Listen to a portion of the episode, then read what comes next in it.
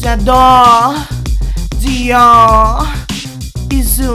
Arrasa, bicha! Espetáculo! De no recalque, hein? Eleganza! Extravaganza! Categories! Nada! Travesti é show, querida! Ih, sai, Mona. Vai pra lá, deixa meu otim. Quem é você? Eu sou o Ere. Ai, ai, vai com calma, boy. Alastes, destes o teu nome, falastes quem tu és e mostrastes para o que tu veio. Oh! Tá, então nós E três. aí? Biri, biri, biri, biri! Tem que começar com o biribiri, entendeu? Se não começar É. com o biribiri, Tá. Não- não é o, o podcast. E aí, gatas, tudo bom? Eu sou a MBB Doll. E eu, Esther Diamonds. Estamos aqui com a nossa convidada maravilhosa, Sofia. Sofia, se presente. E aí, meu nome é Sofia De Ramone, mas no meu registro é Sofia Ferreira de Lima. Me Tá. chame como quiser, É porque eu sou Sofia. caralho. É Sofia, calhalho. Calhalho. Calhalho, calhalho. Então tá, né, gatas? Este é o TravaCast. E nós somos, no caso, as As travas. As travas do cast. As travas do cast. Menos Então. Sofia, porque ela é mulher. Ela Sou mulher, eu sou menina, eu cortei com tramontina. Tá? Então tá, né, manas? O que que a gente vai falar hoje? Nós vamos falar sobre drag, sobre trans, sobre to- Arte. arte, né? E também vamos falar sobre pose. Pose, pose. Categories live, Work, pose. Que é a, a série que tem o maior elenco trans. Nada mais apropriado do que chamar a Sofia para falar sobre. It's me, linda evangelista. Você acredita que assim, se for, se for da House, eu sou a Mother Blanca. A eu, eu, eu, Tu te identifica com ela. como a Blanca. Eu quero ter uma House. Mana, eu me identifico muito. Eu não sou bandida que nem, mas eu me identifico muito com a Elétrica. Ah, a Electra é muito bandida, sim. Isso é verdade. Ah, eu não sei quem eu sou. Acho que ah, eu sou um pouquinho da Electra. Mas eu um tenho uma coisinha com a Angel também, gente. Ai, a Indy, assim, é a minha atriz favorita. Ela dá umas cagadinhas patê ali na série, mas. Dá, dá, mas ela é maravilhosa. Então, É. o que, que a gente vai começar a falar então? Então, ah, primeira temporada. O que que você, como é que você ah, conheceu a série? Então, tipo assim, ó. Me falaram de Pose e eu tava tentando assistir de qualquer jeito. Obviamente que como não tem TV a cabo. TV a cabo e não tá na Netflix, eu tava lutando que a Netflix fizesse isso e graças, Graças a Deus, a esse Deus. mês vai entrar pro, pro Vai pro cast, entrar e tu viu que foi confirmada a terceira temporada. Sim, Né? ai, graças a Deus. E, e aí tá, e aí a, Electra, que é a drag Vitória, que trabalha no Workroom, ela falou, deu essa dica, né? Falei, tá, ela deu essa dica, eu preciso assistir mesmo. E aí eu comecei a assistir. E aí, o que, que tu achou, assim, logo de cara, assim, primeiros episódios? Eu chorei todos os episódios. Ai, meu Deus. Eu chorei todos os episódios da primeira temporada. Obviamente que eu não chorei sem parar. Eu chorei com cenas mais marcantes, sabe? E eu saber que. Eu tô até me arrepiando. E eu saber que o número do elenco é um elenco trans, isso pra mim foi muito mais gratificante. Não, e não só o elenco, né, mano? A equipe toda. A equipe. A equipe toda. Toda a produção, a, a escritora, que é a Lady J, que também ela participou do, do, do Drag Race uma vez, ela é pianista e tal. E o Ryan Murphy também, ele é muito sem tabus, né? Sim, o Ryan Murphy é o que. É o, É o, É o diretor. O diretor. o diretor. Tá. É, é Ah, então eu. eu... Ai, bom, o primeiro episódio que eu assisti, assim, eu fiquei muito chorosa. Fiquei muito chorosa. Falei, meu Deus do céu. Como é importante ter um- um- uma série que fala sobre vivência trans. Mesmo que essa seja uma série baseada nos anos no- 80, nos 80, anos 90. 80 e 90. é. Que. Eu não sou dessa época, eu nasci em 93. E desde então eu nunca soube sobre a vivência trans. Eu sabia o que era travesti. Que Uhum. na é- época, não, a palavra trans eu acho que não existia. Aqui no Brasil, pelo menos, era uma palavra que não era falada. Não. Eu já vi o Paris and Burn lá, elas falam em transexual, e lá foi gravado entre os anos, bem naquela época, anos 80 e 90. O Paris is Burning. Inclusive, as meninas até já se operavam, já. Tu Era já- muito avançado. Tu viu esse, época. esse documentário Paris is Burning Não, antes ainda de não. ver? Não, Então, não, uma precisa dica. assistir. É, tu precisa muito assistir, É mano, babado, Porque é, ele é, o, o Pose é basicamente baseado naquilo ali. no, Paris is Todos os personagens têm ah, alguma coisa a ver com alguém. Da, de do- de, de Paris Burn. Exato. Isso. Tá. é Ah, então, quando eu assisti, eu falei, gente, é uma série que tá falando sobre mim. Sabe? E, e o mais interessante é estar falando sobre a vivência trans e sobre a vivência de pessoas negras. Porque não tem nenhum personagem branco trans, a não ser Blanca. Uhum. Tirando Blanca, as outras são, são personagens negras. Se não me engano. Hispânicas também tem. Ah, aquela Lulu é hispânica. Ah, é, isso é verdade. Belíssima. É, maravilhosa. Ai, gente, eu acho que eu sou Lulu. Para aí. É, a, Lulu, a, Lulu, a Lulu é muito louca. Ela é, Eu me ela é muito identifico muito com ela. Ela é muito sabanada. E, e o que Ah. mais, gente? O que, que eu ia dizer? Ahn, O que, que eu ia dizer? Não sei. Então, mana, ah, tu descobriu a série através disso, da Sim. Electra, né? Sim. Da nossa colega. Ahn, e eu gostaria, então, que tu falasse um pouco da tua vivência como trans. Tá. Como que tu caiu na tua cabeça, tipo, eu sou uma mulher, Uhum. entendeu? Então, assim, ó, é, na realidade, eu, por vários momentos da minha vida, eu saí do armário e voltei pra ele. Como trans, Não, como, como sendo homo- gay, homossexual. como sendo, homo, eh, quando sendo homossexual, mas ao mesmo tempo sabendo que eu tinha uma feminilidade. Sabendo que, assim, desde criança, quando eu era criança, eu colocava, sabe, fralda de pano? Na cabeça. Colocava na cabeça. Ai, mana. Porque eu Francisco adorava. Adoro. Eu adorava sentir a, o, o, o, o A cabelo- vivacidade de mulher, né? Sim. E quando eu entrei pra, pra pré-adolescência, eu comecei a usar roupa da minha mãe, roupa da minha irmã, comecei a colocar salto. Só que eu ainda não sabia o que era realmente aquilo. sabe? Mas tu te sentia muito confortável daquele modo. Muito. Muito. E a minha irmã, que hoje tem 19, mas na época ela era criança, e eu já era um pré- uma, uma pré-adolescente, é, eu não sei como que era pra cabeça da minha irmã me ver vestida de mulher brincando com ela. Eu não sei como que foi na cabeça dela isso. Se era tão natural, mas a gente brincava muito. E eu só brincava com ela se eu estivesse vestida de menina. Mana, mas criança não tem preconceito Não com tem. nada, mana. Sim. Criança tem É uma- uma apenas cabeça o meu irmão, né? Sim. Roupa é é roupa. fantasia, É, fantasia. exatamente. Se fantasiando, exatamente. Exatamente. Então, assim, eu por vários momentos entrei, eu saí do armário e entrei pra ele. A primeira vez que eu me montei de drag, que pra mim não era drag, pra mim eu tava sendo uma mulher naquele dia. Tava sendo tu. tava Deu. sendo eu. Foi pra, pra faculdade. Porque eu fazia faculdade de dança. Uhum. E aí tinha um trabalho que a gente ia fazer numa praça em Goiânia, uma praça universitária. E cada um tinha que fazer uma representação de alguma coisa, sabe? E na hora que o professor falou isso, eu falei, pá, esse vai ser o momento que eu posso realmente me expressar. E aí eu chamei meu, meu amigo Henrique, que ele se monta, ele é a- é a Daphne Howley, que mora aqui, Adoro. que mora aqui em Goiânia, que mora aqui no sul, a louca. E eu pedi pra ele me maquiar. Falei, mano, tu me maquia, tu me empresta roupa." olha, corajosa, né? Porque Daphne é uma. Daphne é uma bagaceira, gente. Quem conhece Daphne sabe que é bagaceira. Não, mas ela é incrível. E ela me montou. Só que ela me montou não um estereótipo de drag. Porque assim, a, drag ela tem uma maquiagem muito marcante, ela tem uma maquiagem muito espalhafotosa. Ela, é uma, não é um- uma, uma, uma representação de mulher. É uma representação de uma arte. É uma, uma artista ali. Eu vejo drag como, como uma arte, não como uma, uma representação de uma mulher. Só que ela fez a minha maquiagem muito feminina. Uhum. Então eu, eu tava.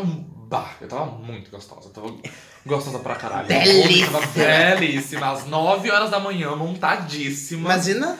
Adoro. Inclusive tenho fotos. Ah, e aí foi a primeira vez que eu me montei, né? E aí tu te sentiu maravilhosa, Me se senti sentiu maravilhosa. E tanto que eu não queria tirar aquela roupa, eu não queria tirar a maquiagem, eu. Enfim, e aí voltei de novo pro armário. Só que não tinha um entendimento disso. Do que eu estava fazendo. Do quanto eu estava percorrendo por um caminho que era realmente meu, sabe? Só que na verdade, assim, eu nunca me assumi como mulher trans, eu nunca me assumi como mulher por conta da minha mãe. Porque pra mim, o que mais, o que mais me deixa é, balançada é a minha mãe. É saber o que minha mãe vai pensar sobre isso. É saber o que minha mãe vai sentir em relação a isso. Não o que as outras pessoas vão pensar, porque pra mim tanto, tanto pouco importa o que elas pensam. Tá, e, mana, desculpa te interromper, mas quando tu te assumiu como homossexual, como é que foi a reação dela? Outra questão, eu em vários momentos eu quis assumir pra minha mãe como gay. Minha mãe é, sempre trabalhou a vida inteira. E aí sempre que ela tava pra chegar, eu falava, hoje eu vou falar pra ela. Hoje eu vou, contar pra ela. E aí ela chegava e eu mudava de opinião. Eu não conseguia falar. Não é mudar de opinião, é um medo, né, mano? Sim, isso, então isso aconteceu por várias vezes. Eu, eu senti a mesma coisa, mana. Eu nunca consegui contar. A minha mãe, ela descobriu, assim, ela, ela descobriu, viu ali, e aí já chegou assim, tu é? E aí eu, eu não conseguia nem, nem dizer, sabe? Daí ela disse, não, tá, eu sei, tu é. Eu É que na verdade, assim, a mãe da gente sempre sabe. É. É, é A mãe exatamente é a primeira pessoa que sabe. Eu acho que ela verdade- sabe desde quando nasce. Sim, essa que na verdade a mãe ela, ela precisa ter a certeza daquilo. Ela, ela pensa assim, não, quando ela. Quando Ele de- dá o 18 tempo anos, dele, o é, tempo dele. Quando ele tiver 18 anos, ele vai saber que isso não é, não é verdade. Ele vai me apresentar uma mina e logo depois vai me entregar um filho aqui. Ah, eu quando eu me assumi, mano, foi babado. Ah, Eu me assumi porque, na verdade, assim, eu me escondia desde os 14 anos uhum.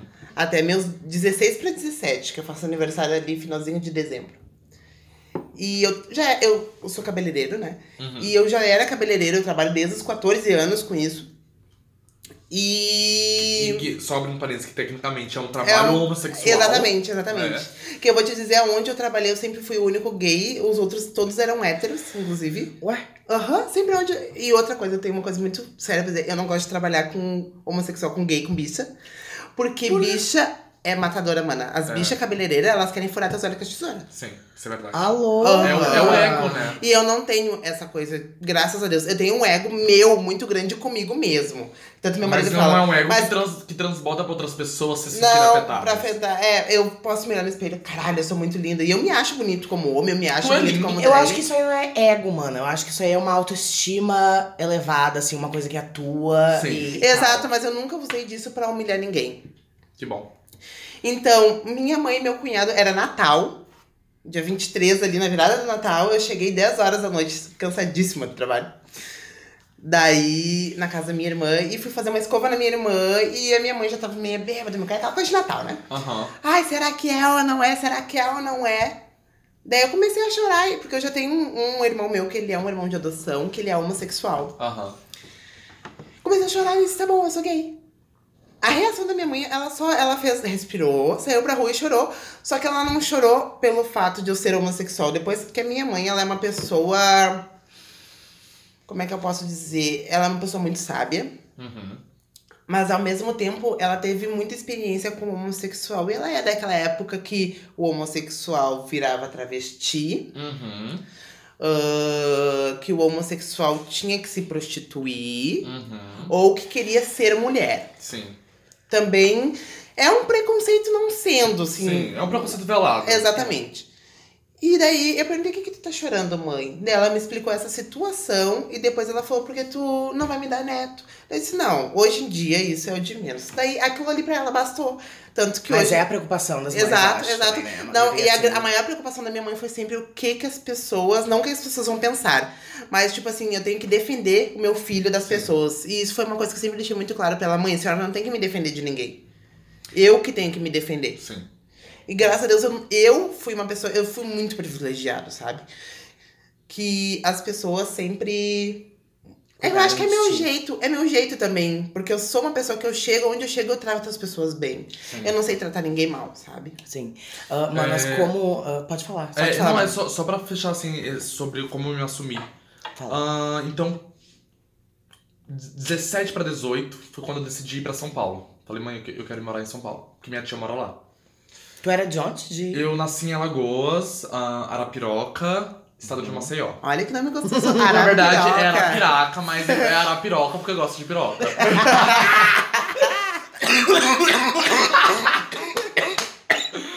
Ai, catei o pulmão dela. É... Junta, mano. Já engole. E aí, só que aí quando eu fui pra, pra ir pra São Paulo, eu conversei com amigas, com duas, duas ex-amigas, que hoje não tenho mais contato como amigas, que eu vou acabar contando o que aconteceu. Aham. E eu cheguei nela e falei, olha, eu tô indo pra São Paulo, mas eu queria, antes de ir pra São Paulo, me assumir pra minha mãe. Eu acho que eu preciso de dizer isso pra ela. Tem antes essa de- necessidade. Eu tenho essa necessidade de, antes de ir pra ela, de, de ir pra lá, pra, uma- pra um novo estado, contar pra ela. Aí a mãe da- das minhas amigas disse, não, vai pra lá. E depois tu conta. Porque eu fiquei com medo de eu contar pra minha mãe e minha mãe não permitir que eu fosse. Eu fiquei com medo também de contar pra minha mãe antes de ir pra São Paulo e ela me expulsar de casa, porque é isso que a gente vê Normalmente, dia, né? Sabe?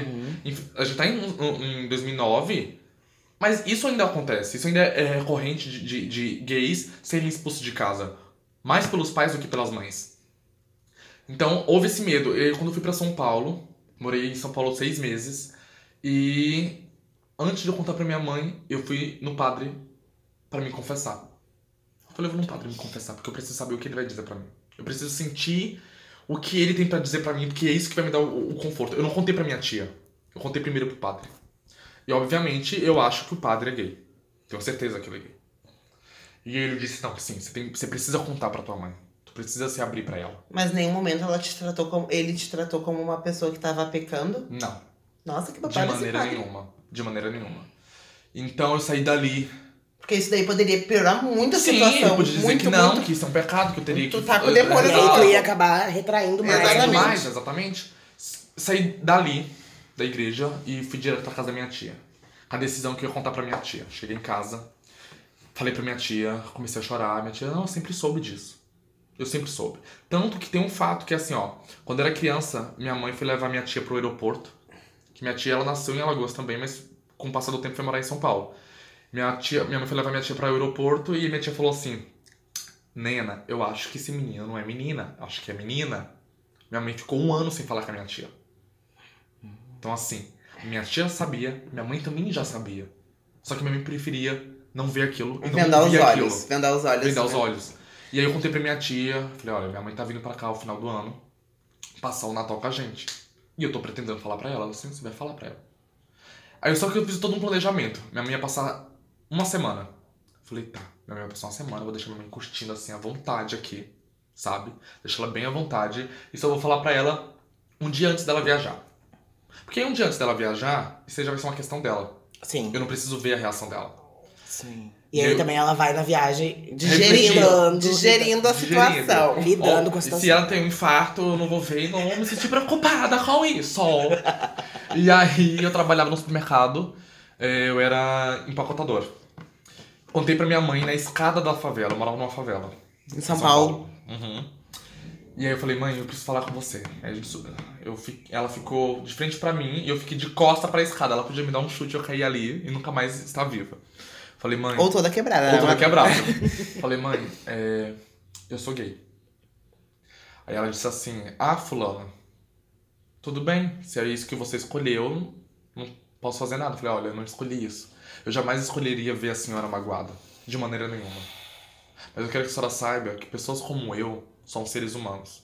A gente ama e a gente quer ser respeitada. É somente isso. Dei um abraço nela e eu nunca senti uma sensação de leveza como eu senti naquele Alívio, dia. né, mano? Como foi. Como realmente, sabe aquela frase de, de tirar a, a, a O cruz? peso das costas. Eu tirei a cruz da minha, das minhas costas naquele, naquele dia. Eu fui trabalhar numa leveza que eu contei pra todo mundo que tava no trabalho. Eu sou Eu sou bicha! viado! Contei pra todo mundo. Eu fiquei sabendo que minha mãe ficou trancada no quarto até a hora de eu chegar. Minha mãe ficou no quarto trancada assim, muito mal. Eu cheguei, ela, a gente quase não trocou muito assunto. No outro dia ela voltou pra Goiânia. Então eu não sei o que ela passou quando ela chegou em Goiânia. Eu sei o que eu passei, que foi incrível aquilo pra mim.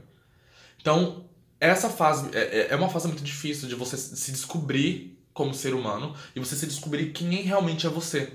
Porque, obviamente, há, há, há um tempo pra isso, sabe? Há um tempo de você se assumir como gay, há um tempo como você se assumir como trans, há um tempo de tudo. Tudo é um tempo. Mas, pra mim, foi essencial. Foi essencial pra mim. Maravilhoso. E é, é difícil a gente, ter, a gente ter que sair do armário várias vezes, né, mana? Sim. A, a gente, ah, como gay, assim, a gente vê essa coisa de que a gente ter que sair do armário. Ah, tipo, eu tive que sair do armário pra minha mãe e eu tive que sair do armário pro meu pai. Então, Que são armários diferentes, né? sim, com certeza, porque, tipo. Porque o armário da tua mãe é, o- é um armário que ela vai ficar chateada, mas ela vai te dar um apoio. Sim, e ela É tem. porque mulher, mana, mulher. Mulher É, já mas sofre ela- aquele preconceito desde lá do começo, Sim. então elas acolhem todos os menos favorecidos. Não, e, e, tipo, tem uma- um, um apego maior com a mãe, com o filho, do que com o pai, com o filho, sabe? Sim. Porque a mãe, ela carregou aquela criança Não, é, é, todo- é toda uma diferença. É. Tem uma diferença. E aí, ah, quando eu, eu saí do armário pra minha mãe, na verdade, ela, ela me perguntava, várias vezes ela me perguntou se eu era gay ou se eu não era. E eu dizia que eu não era. Sabe? Ficava com medo. E apesar de eu saber que ela ia me aceitar, Uhum. sabe? E eu não saía, não saía, não saía várias vezes. Ah, tanto assim, ó, na escola, mano, eu tava na primeira série. Eu brincava de boneca com as minhas colegas, porque ah, na minha turma da primeira série, até a terceira série, ah, era só meninas. Não tinha nenhum menino.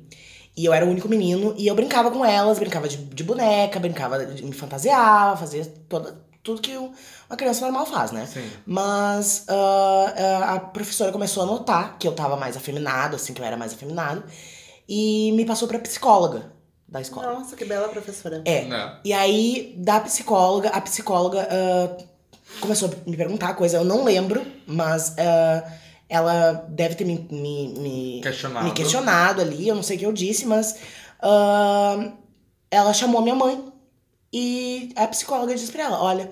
ah, o teu filho tem grandes chances dele ser homossexual. Grande chance. Grande Grandes A chances. porcentagem é de... A porcentagem Tem ó, é essa. no- Ela é 99. bicha. Ela é Ela é bicha. E vai se chamar Baby Doll.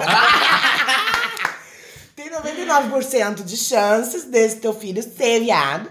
E aí, dar ré a- kibe. É, e aí ela disse assim, ó, tu tem que fazer alguma coisa com isso. Tu tem que dar um jeito. digamos assim. E a minha mãe disse, não, eu não vou dar jeito nenhum. Se o meu filho, ele é muito novo pra você saber nessas coisas. Ele é muito novo pra ele saber alguma coisa, entendeu? Ele não sabe de nada. Criança é criança, deu? É. Exatamente. Então, até Então, porque, assim- assim, só, só Aham. abrindo pra isso no que eu tô dizendo. Eu não sabia, as pessoas me chamavam de, de bichinha, de boiolinha, de gayzinho, e eu não sabia o significado dessa palavra. dessa palavra. Eu só sabia que era um xingamento até então. Que Uhum. não, na verdade, não é um xingamento, é um elogio. É. Mas naquela época era um xingamento. Sim.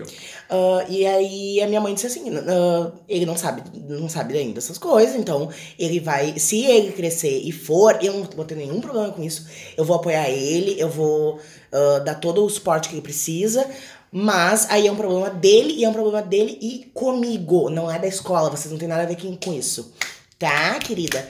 E ah, vocês estão aqui para ensinar ele as, ah, história, matemática, essas coisas assim. Vocês não têm que lidar com isso. Quem tem que lidar sou eu. O problema é meu. Bam. E aí, ah, tipo, eu só fui saber dessa história muito tempo depois, sabe? Ela não, não, não, não falou isso pra mim na época. Mas depois, né, eu tive que. Ela. ela ah, via as minhas, as minhas, minhas, minhas coisas no, no Facebook, no.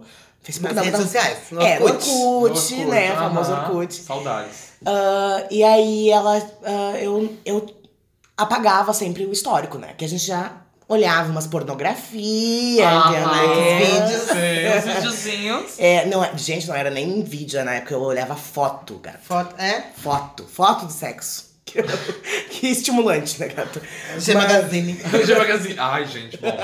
Vai. Vai. Vai, conta, guria. E aí ah, eu sempre apagava. Uma vez eu não, eu não apaguei o histórico. Esqueceu. E aí a minha mãe foi lá e viu. Biri, biri, biri, biri. Deu, apareceu lá as fotos e tal. Daí ela disse assim: "Ah, então, eu encontrei umas fotos e ah, eu quero saber se tu é gay. Tu quer que tu me conte, tu é gay? E eu, ai mãe. Daí já deu aquela malemolência, aquela vontade de fazer cocô. aquela coisa. Ai, mãe, não sei o que dela. Tá, tu não vai me falar, então tá. Eu sei que tu é gay. E tudo bem, mas eu, eu vou ficar um tempo. ah, não magoada, mas tipo. Lidando com isso, sabe? Aprendendo aí- a lidar é, com a É. situação. E aí ela foi, saiu, foi pro quarto dela e tal. E eu ouvi ela chorar, sabe? Uhum. Mas ah, ela não me tratou diferente, ela normal, assim, foi Sempre coisa, tudo bem. E hoje em dia, ela. ah, eu tive que sair do armário de novo né, pra ela, que eu, eu tive que contar pra ela que eu, era, que eu queria fazer drag, né? E aí ela super me apoiou. Ela só me perguntou assim: tá, mas tu vai fazer drag ah, como arte ou tu vai ser mulher? E aí eu disse: não, mãe, eu vou ser drag, só como. Como arte. Como arte. Até então. Até então. É. E a gente nunca sabe se um dia vai É despertar, que, na né? verdade, assim, ó, é, é que na realidade a gente demora tempo pra, pra se descobrir, pra saber quem é a gente mesmo, sabe? Uhum. É, é, as pessoas só enfiam caixas pra gente entrarem com Esse- rótulos Rótulos, exatamente. e sem saber se a gente quer estar naquele lugar.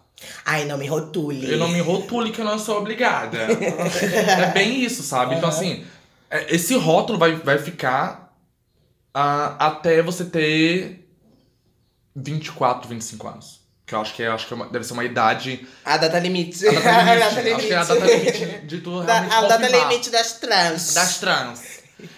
Tá, a gente vai falar sobre algum outro assunto, a gente vai só emendar. Vamos emendando uma coisa na outra. Vamos, Querem assim, perguntar? ó, ah, não, assim, eu, eu, eu tô nessa, nessa minha fase agora que eh, eu tô ainda me descobrindo o que que eu tô confortável, o que que eu, o que que eu sabe? Ah, eu sempre, ah, depois disso, depois de me, de me assumir, eu comecei a, a usar peças mais femininas, eu gostava de... A eu já- androgenia tava dentro de a você. androginia, É. sabe? Já comprava uma, uma calça feminina, uma coisa assim. Mas ah, ficou naquilo, sabe? Não, Uhum. não foi nisso. Mas com o drag, o drag me ajudou a, a, a, a, a ser mais confortável com o meu feminino, sabe? Sim. Então eu tô assim, experimentando e, e, e descobrindo quem eu sou, mas. Só pra é saber, isso. peoples, Baby Doll teve uma conversa comigo, eu vou jogar isso na roda. Ai, meu Porque Deus. se a gente está conversando pra todas e isso é um momento de, de, de, de expor os sentimentos, eu acho que isso é necessário. né? A gente, eu e a Baby Doll teve uma conversa sobre isso e ela disse sobre esse questionamento de, de quem ela é, de quem ela está sendo e de quem ela vai ser futuramente. E eu disse pra ela que eu estou aqui pra dar esse conforto e esse apoio, que se caso isso seja algo que esteja dentro do interior dela, que ela queira expandir e, e mostrar que o amor dela é muito maior do que a arte dela que ela já faz, que ela se sinta confortável. Mas também que ela saiba que isso não tem que ter uma pressão. Exatamente. Porque há uma pressão da sociedade, há uma pressão Não, da e aí, o família. que que tu é? Sabe? Exatamente. Há uma pressão da família, há uma pressão do teu espelho, que tu olha pro espelho e tu não, tu não, tu não vê aquele corpo como teu corpo, Uhum. sabe? Então, assim, eu, eu digo pra Baby Doll que se isso for o, o, o fator principal dela começar a se aceitar e se assumir como mulher trans, ela saber que ela vai ser se- aceita. Mas antes dela ser aceita, é se aceitar em primeiro lugar. Eu descobri o amor, eu só me descobri o amor quando eu entrei na transição Trabalhar o cérebro, né, mano? trabalhar o cérebro. Eu, eu digo sempre assim, ó, é, eu não tinha autoestima quando eu era gay. Eu não me amava quando eu era gay. E eu só comecei isso quando eu comecei na transição, quando eu comecei a me entender como mulher. Eu não vou colocar o T. Porque eu acho que esse, esse termo de trans é um termo pejorativo. Eu vou ser bem sincero. Uhum. Porque acaba colocando como, como grupos. Um grupo de mulher cis e um grupo de mulher trans. Não. Há um grupo de mulheres. Independente se eu tenho uma vagina ou não. Eu sou uma mulher. Sim. Entendeu? Então, assim. É, é, é se tatear. É se descobrir. E tem essa pressão mesmo, mana, porque ontem eu fiz show, né, no, no Vitrô. Tava maravilhosa, linda. Não vi como eu vi como uma mulher ali. Quero deixar bem claro. Ai, obrigada, mano. Mas teve essa pressão porque as pessoas chegam, e sempre eu fui, sempre fui muito feminina e tal, né? E, é, me pinto muito belíssima e tal. E as pessoas ah, vêm e elas perguntam assim: Mas tu é mulher, né? O que que tu é? Tu é mulher ou tu é homem? E aí tu fica naquele, naquele momento assim que Aquele tu não. impasse. Aquele impasse, que daí tu não sabe, assim, e aí. ah, ter, tu tá ali te, te sentindo bem, e aí tu tem que ah, dar um passo pra trás e dizer que tu é homem, é tipo. Sabe? Eu sou Eu aqui, acho- eu tô eu, eu sou Eu acho drag, que tu mas. tem que começar a responder assim: tu é homem ou tu é mulher? Não, eu sou ser humano. Eu devia ter respondido isso. mano. Ou eu sou o que tu quer que eu seja. Entendeu? Não, ou senão assim, o que tu tá me vendo? É isso que tá me vendo? Então é isso que eu sou. É mesmo. Por que essa pergunta? Essa pergunta é, é tão importante quanto eu estou sendo pra você? O quanto você está me vendo? O que, que importa, né? Tipo assim, eu fiz um show belíssimo lá, eu interti, eu, eu tô aqui, eu tô, sou Sim. eu. Por que, que tu. Por que, tu- qual é a necessidade que tu tem de saber se eu sou mulher ou se eu sou homem? Assim, se for pra perguntar pra é, saber como eu devo conversar com você, tudo bem. Sim. Agora, Mas é só que- pra saber por curiosidade, eu acho que não é legal. Mas eu, eu tava montada, entendeu? Sim. Não, não, não tinha por que ele me tratar no, no masculino. Quem é que trata uma drag no, no masculino? Sabe? Mas sei lá. Não né? tratam drag no masculino, mas, tragam- mas tratam trans no masculino. Isso que é engraçado. É. As pessoas conseguem tratar as drags no feminino, no feminino assim, ó, a 100%. Mas quando vê uma mulher trans, fica o questionamento. Ah, e assim, Eu tenho. Eu, eu, eu, eu não me identifico como mulher trans. Um, Apesar de muita gente dizer, nossa, tu vai. Eu, eu, eu acho que eu não sei ser mulher 24 horas por dia. Não tá em mim isso, sabe? uhum. Até porque eu me gosto como menino. Sim. Ah, mas tem uma coisa que eu não me importo, que eu acho isso até respeitoso. Muitas vezes, quando eu tô montado, existem pessoas que me perguntam, eu te chamo de ele ou de ela. Pode me A mim, a minha pessoa, tu pode chamar como tu quiser, que eu não me importo. Sim. Mas sempre quando tu vê, por mais que tu veja que seja um homem, que tem as, as umas mulheres trans, que tu vê que, tipo, são mulheres bem rudimentares, vamos falar assim. Porque elas não têm uma cirurgia, não, não tem aquela coisa que diga, nossa, hormônio também. é uma mulher. tal. chama de ela. Sim. Porque é ela, Não, entendeu? mas e, e- e a- é- essa é uma pergunta assim. Vai doer em você chamar ela de, de ela? Né? Porque você não tá perguntando se vai doer na pessoa chamar ele no masculino sabendo que ela é uma mulher. Porque isso dói. Isso machuca, sabe? Eu, eu, eu, eu não estou montada porque eu não me monto. Essa sou eu. Eu não ando de Exatamente. maquiagem 24 horas por Por dia. É exatamente por isso. Porque se eu tiver que estar de maquiagem todo santo dia, no dia que eu estiver sem maquiagem, vão, vão se assustar.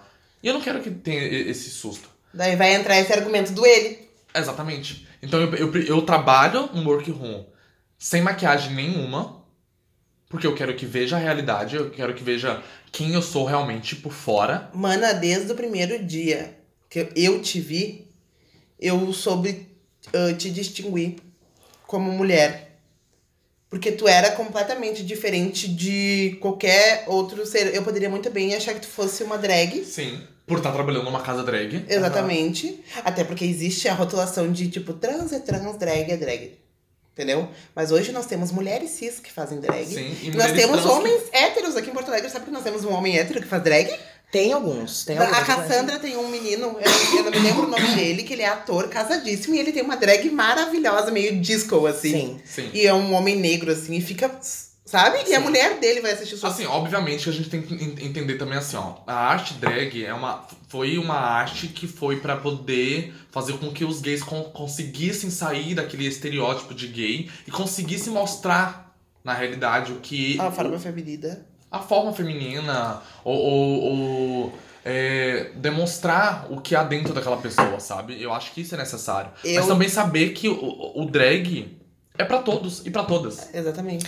E tanto Se um assim, cachorro quiser ser drag queen, ele, Ele vai, vai ser drag queen, ele vai ser um dog drag E, queen. ta- e nós temos agora, nós temos agora não, nós sempre tivemos, ah, mulheres trans que fazem drag. Então, é daí, teve aquele questionamento da Dia Gunn e tal. Sim. Ficava, ai, ah, ela não, não faz quase nada. Tem gente que fica dizendo, ai, não, não, não- a mulher trans não pode ser drag porque não tem que fazer, não precisa fazer muita coisa e tal.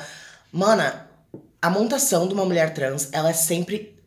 Exager... Quando uma mulher trans faz drag, é exag- um exagero, é uma coisa que a- ela não usa no dia a dia. Sim. Ela não é excede o limite da feminilidade é dela. uma né? feminilidade exagerada, é uma coisa que é maior do que a vida, que é uma coisa, sabe, grande, é uma coisa, sabe, exagerado.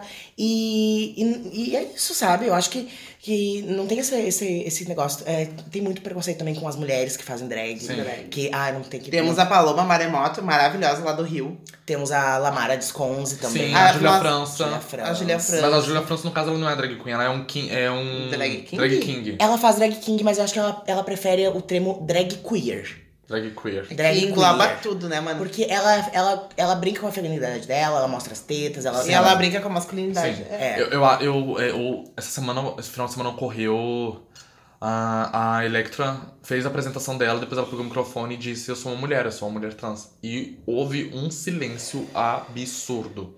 Ai, meu Deus. Um silêncio absurdo. De como se ela, sendo drag, ela não pudesse ser uma mulher. De como ela, se fosse uma mulher, ela não, posse, não, não pudesse ser uma drag. E houve, houve esse silêncio. E eu acho que isso é absurdo. Porque se você se propõe a ir pra uma casa que tem shows drag, Uhum. você tem que saber que você vai entrar ali e entrar com a cabeça desconstruída e com a cabeça aberta. Pra qualquer É, tipo é que de tem arte. pessoas que vai achar que vai entrar ali, tá? E vai ver um bando de homens Sim. De peruca. de peruca. Uhum. E ainda existem muitas pessoas que têm aquele estereótipo da drag queen não ser uma coisa. Não que não seja bonita, mas ser aquela coisa espalhafatosa. Sim, Que é aquela drag queen com aquela sobrancelha, com aquela maquiagem verde-limão, sim. aquela peruca rosa com uma borboleta, uma coisa meio tchaca, que é maravilhosa. Adoro Chaka. Mas é, é, um, é um estereótipo da drag queen mais antiga. Sim. E hoje as pessoas não conseguem mais ver, tipo, hoje a drag queen, além de tudo, existe a beleza. Sim. sabe? Uhum. Mas também, assim, a, contra, a contrapartida disso, eu vou ser bem sincero, eu fico um pouco chateada quando. Isso houve poucas vezes, mas que me confunde com, por exemplo, com o Pablo Vittar. Uhum. Ah, sempre tem, né, mano? Porque, infelizmente, a, a Pablo agora veio, veio numa onda juntamente com as trans. Foi onde estourou as trans e, E estourou a beleza drag. Que a beleza drag agora é o quê? É a feminilidade, tem que estar. É, é, Belíssima, né? belíssima. E não é isso, sabe? É saber separar que Pablo Vittar é um gay vestido de drag e que ele não é uma mulher. E que uma trans é uma trans e é isso. Ela é uma Ponto. mulher 24, 24 horas, não horas. importa se ela estiver vestida de trans ou de. Vestida de trans. De- Vestida de- não, não, vestida não é uma fantasia, Não. né? Uma vestida de drag, né? Vestido de drag, Enfim. exatamente. Ah, e- então, quando começa a confundir isso, começo a, a me perguntar, mas vocês estão sabendo quem é realmente Pablo Vittar? Ou vocês estão vendo só a beleza dela? Porque ela tem um corpo belíssimo, Ela tem um corpo bem feminino, né? bem feminino. Ela tem um corpo muito feminino. Obviamente que é pra ajudar a drag dela. E obviamente que ela deve estar se sentindo maravilhosa com o corpo que ela Sim, tem. sim. Porque, obviamente, quando alguns anos atrás ela não tava com um corpo tão belíssimo igual ela tá hoje. Só quer saber separar, sabe? O que é o trabalho drag e o que é o trabalho de um, o, o- e o que era uma mulher.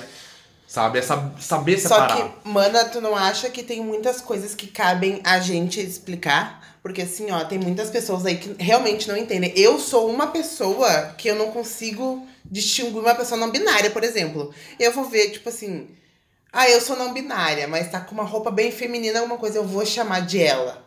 Mas é que é uma coisa que eu não sei distinguir. Tipo Mas mas o- eu olhar e dizer a M é não binária, ok, mas eu cheguei a chamar a M. Não, eu sou não binária. Mas, não, mas não, o não binário é isso mesmo. É chamar ele ou ela. Tanto importa. Ela não vai se importar. É, o mas não é que binário tem é pessoas É, que ficam muito é. ofendidíssimas, entendeu? Mas aí a pessoa não- já não sabe o, o significado de não binário. Porque o não É. binário é isso. O não É. binário é poder te chamar de ele, te chamar é. de ela ao mesmo tempo. É a É a versatilidade. versatilidade, exatamente. É ser versátil. Sim. Ah, gente, ah, vamos fazer um pequeno intervalo? break. Um break. Yeah. Break coffee. Oh my god, eu vou tomar um coffee e já volto. Então, gente, esse papo tá incrível, eu tô adorando. Eu também tô, Tá, confesso. eu tô muito feliz que a Sofia tá aqui. E eu tô mais feliz ainda pelo convite de vocês, tá? Quero dizer que vocês são maravilhosas e, Gente. e eu acho que é importante ter um Travcast. Eu acho que é importante conversar, é importante reeducar, é importante ter essa informação que a gente não tem no dia a dia. Obviamente que a gente tem internet, a gente tem jornais, a gente tem televisão, só que nem todo mundo tem acesso a essas três coisas. Mana, ahn, sabe qual é o nosso intuito em trazer o TravaCast, né? Nós não. Na verdade, assim, não que nós tenhamos algum tipo de preconceito, mas a gente quer dar visibilidade para as manas trans ou travestis, porque tem muito ainda que se denomina como travestis. Sim. Eu ainda também não sei qual é a diferença, se existe alguma. Ahn, mas depois isso explica, se tu souber explicar. Aham. Ahn, É trazer a visibilidade, porque, tipo assim, nós drags, a gente tá muito bem vista hoje, graças a Deus, Sim, entendeu? O homem gay é muito mais bem aceito. sim, Uma mulher lésbica, desde que se vista de mulher, desde que se vista de homem, né? sim, Ah, uma mulher lésbica também, desde que se vista de mulher, ela tá muito bem aceita. sim. Só que vocês ainda. Tá uma coisa muito forte em cima de vocês. Pelo fato de vocês. E a gente quer, tipo, quebrar esse paradigma, entendeu? É que na verdade, assim, é um, é um paradigma. Não importa se for duas pessoas que assistam o nosso.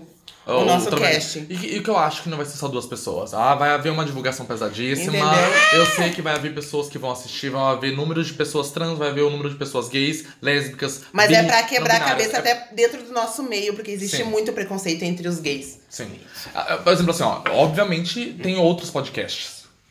Sim. Tem outros podcasts. Vou, vou dizer um que, que, que tem, que é Tudo na Vida de Patrícia, tem esse podcast. Do mesmo jeito que esse podcast que ela faz, que é com as POCs, que eu acho isso interessantíssimo, colocar POCs afeminadas ali, falando sobre o cotidiano, falando sobre outras coisas, acho importante. Mas do mesmo jeito que eu acho importante ter um podcast é, mais focado pras trans, porque não tem. Uhum. Mesmo que esse podcast seja com um gay e com uma gay se descobrindo o que realmente é, eu acho que isso é necessário. Não que necessariamente precise de, de duas trans é, sendo locutoras desse, desse Travacast. Mas na verdade vocês estão dando foco para as convidadas trans e travestis. Exatamente. Sim, é, E eu acho foco. que isso é importante. E a gente vai fazer um break. Isso aí, obrigada. Vamos beber! Ai! Tá louca, mano.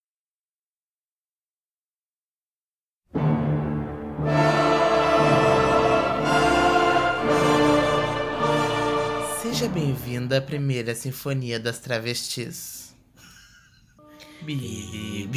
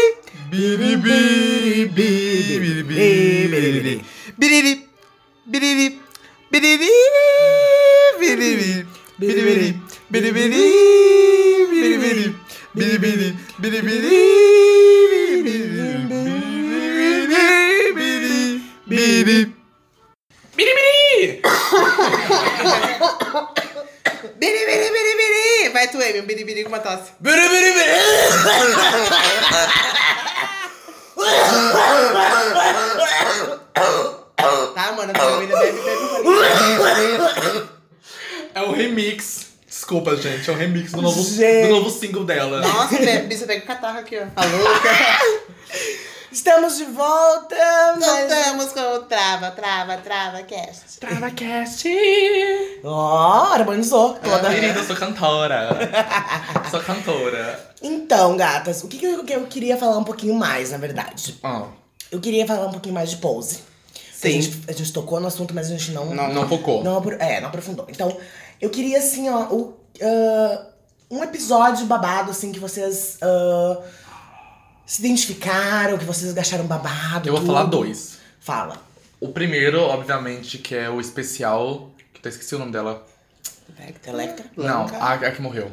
A Candy. A Quente. Tá, esse também foi um dos episódios que mais marcou que a Candy faleceu. Sim, ai, assim, ó. Spoilers! Só- ah, já, se estiver ouvindo, tem spoiler. Pula, pula, pula, pula. Eu, eu até me arrepio falando nisso, porque foi uma cena muito forte. E é uma coisa tão normal até hoje, né, mana? O que aconteceu com ela, porque ela não foi a vítima da doença que rondava Que, ali. que é o, o o HIV. Mas ela. Que ela tinha, inclusive. Que ela tinha, mas não foi por isso que não ela foi morreu. por isso, mas sim por agressão, né, mana? Sim. Eu pensei, eu cheguei a pensar que elas não, eles não iam mostrar ela morta. Porque no começo, assim, quando eles, eles ficaram descobrir, eles descobriram que ela tinha morrido, e aí eles não mostrou, sabe? Mas depois, no, no, no meio do episódio, depois, assim, daí mostraram.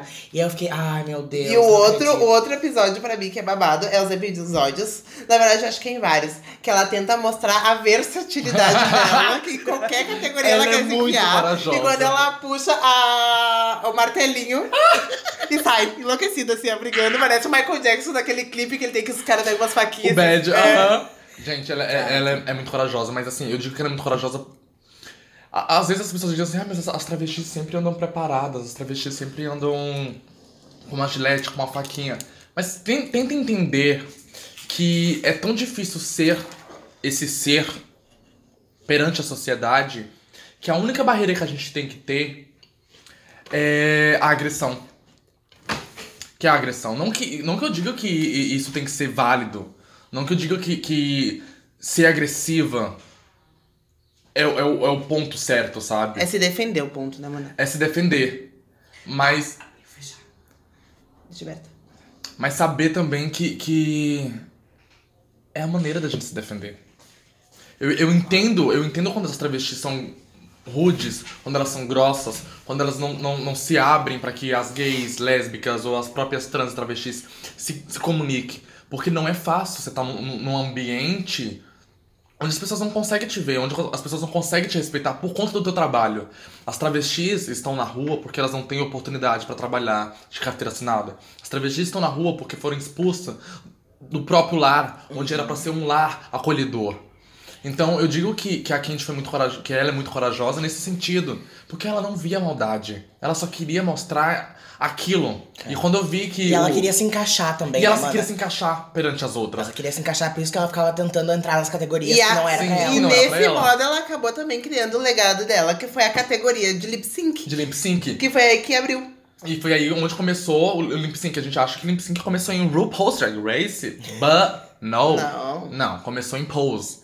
Ah, começou. Começou nos anos 80. Sim, É. é. 90, ele já é 90. Isso, já é 90. Ah, mas aquelas. ah, esse episódio pra mim foi mais marcante, assim, eu chorei Pencas na. E eu não sei se foi, foi nesse episódio também que apareceram os pais dela. Sim, que foi a primeira vez que viram ela transformada, Sim, né? Transformada. E que eles não aceitavam ela como Candy, aceitavam como outro nome de E batismo. babada ela aparecendo pra todo mundo. Isso É. sim, aquilo Sim. ali é eu quando morrer, eu vou atazanar todo mundo, bicho. Não, eu achei aquilo tudo. E um outro episódio pra mim, que eu tô até arrepiando só de pensar, foi o casal Angel e Papi. Papi. Olha, eu estou E eu não esperava, eu não esperava. Gente, eu vou dizer que assim, ó, no começo eu achava que o. o- que- lembra quando a Electra ali se operou? Sim.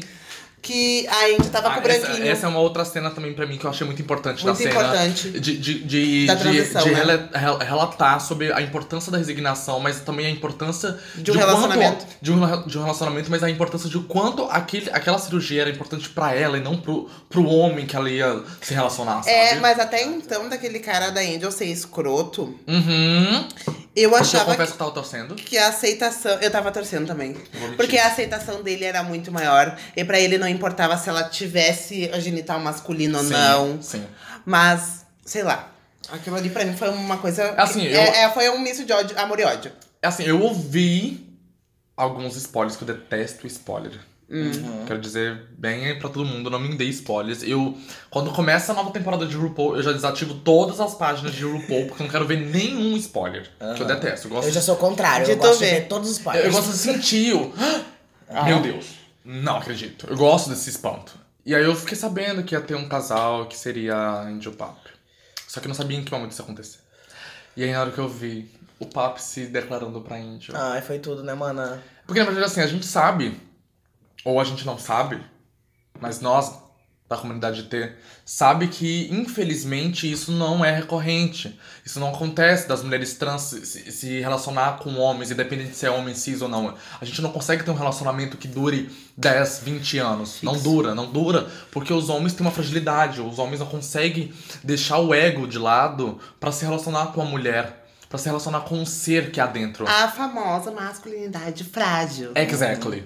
Então, quando eu vi essa cena, essa cena pra mim foi importante. Porque a minha vida inteira eu tive. Eu tive. Eu tive. Qual é a palavra? Eu tive imagem de casais homossexuais. Eu vi Nunca filmes. um casal Eu de uma vi um casal- mulher composto por uma mulher ou um homem trans, né? Nunca. Então, quando eu vi que a série deu esse foco pra um casal e que era o. o- só deixando claro, o Papi na série é hétero e na vida real ele é hétero. Ele não é gay. Então eu saber que tem um homem hétero fazendo um papel de hétero e sendo hétero e contracenando com uma mulher trans e sabendo que vai ter um beijo. E sabendo que provavelmente daqui pra uns episódios vai ter um sexo entre eles. Já teve, mano. Ela deu spoiler. Ela eu deu- acabei de falar sobre spoiler! Tá, não, enfim. não teve sexo, mano. Não teve Não sexo. teve, não. Mas fico feliz. Ai, eu não vou assistir eu, mesmo. eu não vou dar spoiler, mas tem um episódio pra mim que foi muito bom. Foi um episódio mais pra frente aí que ah, é focado só nas trans. Uhum.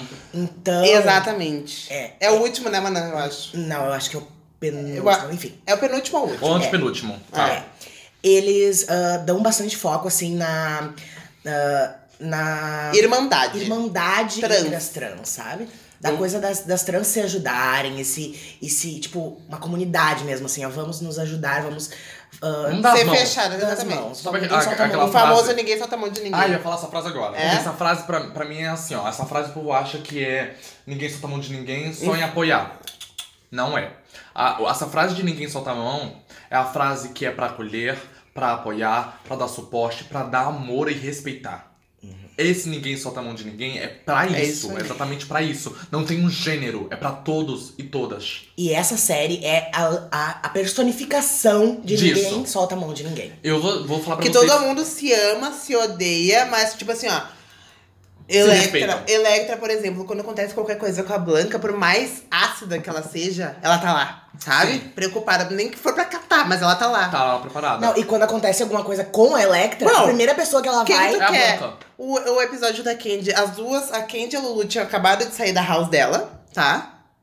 Daí aconteceu a fatalidade com a Candy. Quem é que foi correr com a Blanca? A Electra, entendeu? Ah, eu vou prometer que eu não vou chorar. E elas estavam odiadas, odiadas, elas estavam odiadas uma com as outras, né? Sim, eu vou, eu vou prometer que eu não vou chorar E nesse, vamos nesse falar da participação da Ziggler Caliente, que não faz porra nenhuma. Ela é só um coadjuvante. Ela só fica assim, ó. Ela só é Workman. Ela work- Me até cuspi. é... Ai, gente, assim, ó. Essa cena da Candy pra mim foi muito forte. Foi uma cena que foi importante. Saber que, graças a, assim, ó, graças a Deus, não, não, não, deram foco grande pra morte de trans e travestis. Porque eu não queria que tivesse é, é, é, essas cenas recorrentes de trans morrendo, sabe? Porque fica triste. É depressivo, né, É depressivo. A gente já chora com pequenos detalhes. Então Sim. saber que uma trans morreu, independente se foi com uma doença ou se foi com, com Morte espancamento matada. ou morte matada, é triste. Sim. Mas eles não deram tanto foco pra, pra a morte dela mesmo, quanto elas, eles deram foco pras consequências do que, o que ela mudou nas pessoas, o que, Sim, que como as importante. pessoas sentem saudade dela, Sim. como as pessoas O modo ah, que ela era. homenagearam ela depois. Tanto que nesse episódio que a Amy falou, tem uma cena. Eu não vou falar, não posso falar mais, mas tem uma cena belíssima, assim. Incrível. Na qual, Não falar. né? Na qual acontece alguma coisa. Alguma coisa que tu vai É. ver. Mas quando tu vê, tu vai achar belo. É assim, ó. Só, só grava a imagem. Um carro Uhum. E as irmãs trans dentro. Só isso. Ok, the car and the sisters and trans. Alright. Ok. Ok, esse CAA. Ah, Filha E é, é, é o que acontece com a Electra. Hum, ok, alright. Deu? Ok, deu. Deu, deu, deu. É spoiler. é, mas assim, essa cena do, da Angel com o Papi, gente, eu fiquei tão feliz. E eu chorei. Eu chorei. Eu vou te contar Eu que a Angel com o outro lá, o branquelo feioso. Ah, eu não acho ele feioso. Eu não acho ele feioso, eu acho ele feioso. muito fofo. assim, Exato, ele mas eu acho ele feioso porque. escroto. É, exatamente. Ele foi escroto. ele- Não, na verdade, assim, ó. Ele quero é- deixar acho- claro que eu entendo o lado dele. Mas também, né? Porque assim, ó, você imagina, você imagina você estar no meio de uma sociedade sendo homem, Nos anos 90. nos anos 90, sendo que você 80, tinha... né, mano? É Era a isso, primeira nos anos temporada. 80, que você tinha que mostrar a tua masculinidade a ferro e fogo. Tu- ele casado com uma mulher que era maravilhosa, mas ao mesmo tempo ele querendo sentir um amor de verdade. Porque ele sentiu o amor de verdade quando encontrou a Angel. Sim. Só que infelizmente ele não conseguiu sair disso. Eu vou dizer que eu torci mais por causa da trilha sonora, porque eu amo a Kate Bush. Mas. Hum, Que era a trilha sonora dos dois. Eu amo aquela música. sim. Mas. É, Eu tava, é bem eu, tava, eu tava muito na torcida pro que os dois ficassem junto. E quando eu comecei a assistir a segunda temporada, que eu vi que ele não tava mais lá, eu fiquei assim, bah, Mas não deu mesmo, né? não deu, mas e, tá aí, a gente vai ficar alone agora? E aí quando eu vi que Papi. Não, na hora que o Papi começou a falar pra, pra ela que. Ai, não. Ai. I don't cry. Não cry, bitch. Oh my god. Ah, quando eu vi aquilo, eu falei, gente, é o que todas as mulheres trans na realidade. Sonham, vamos deixar claro que assim, obviamente que isso não é um foco maior. Mas é que toda sonha pra um relacionamento. Pro né? relacionamento, sabe? É que às Ser vezes. amada, né, Ser mano? amada, porque a gente já se ama pra caralho. Mas é que a gente, às vezes a gente foca muito, por exemplo. é, eu, não tenho, eu, não, eu não sei o teu nome de menino e nem teu nome de menino, porque eu foco muito nas drags. Eu sei que é Esther e, e Baby Doll. Mas imagina que eu estou apaixonadíssima pela Esther. O William. Pelo William. meu estou apaixonadíssima pelo William. Vem cá. Alô? Vem, vem cá. E aí. Só que na verdade o William não gosta de mim. E a Doll gosta de mim, só que eu nunca vi isso. E é o que acontece? O Papi teve apaixonado pela Angel o tempo inteiro. O Papi idealizava aquela mulher. Obviamente que ele não sabia como chegar nela pra dizer aquilo. Ele Isso, tirava- mas até eu ia idealizar uma mulher daquelas lá. Porque olha a Deus, puta né? que pariu. Ele Então- tirava fotos dela, né? Sim, eu- eu- via a beleza. Ele, não, dela. Ele na verdade, via. não só a beleza, ele apoiou ela. Pra caralho. Pra caralho. Obviamente aquela cena dele apoiando e fazendo com que ela engrandecesse mais do que ela já tava sendo, era um, pa- parecia um apoio de amigos. Uhum. Então, obviamente que ninguém De repente foi isso que eles quiseram passar até pra deixar aquele mistério. Sim, tipo, eu- então eu acho que obviamente ninguém parou pra pensar, ah, acho que vai ter alguma coisa. Eu não parei pra pensar em momento algum que eles fossem ter algo. E nem, e nem torci pra que tivesse algo. Uhum. Mas quando eu vi ele, ele se declarando pra ela, eu fiquei, olha, vamos fazer o seguinte. Vamos começar a olhar as pessoas que estão em volta da gente, que dão apoio e suporte. Porque às vezes essas pessoas que estão dando apoio e suporte são as pessoas que querem ter algo com a gente e a gente não tá dando abertura. Uhum. E foi o que aconteceu, a gente não deu abertura porque ela não via isso. Ela via a ingenuidade, ela viu o apoio que o, que o papo tava dando. E quando ele disse aquilo, eu acho que o mundo dela caiu. Caiu. O meu mundo caiu. Eu acho que, assim, o Papi ele é um dos personagens que ele vai crescer ainda. É, Do modo positivo, né, Sim. Maná? Mas é, eu não vou dar spoilers, mas eu acho que ele. é, Tu sabe, né, mano? Sim. Ele cresce pra virar um dos grandes apoiadores da, da Angel. Da- da, das- causa trans. Da da causa causa trans. da causa queer, de todos, sabe? É. Entendeu? Ah, e assim, ó, e, e eu espero que terceira, quarta, quinta.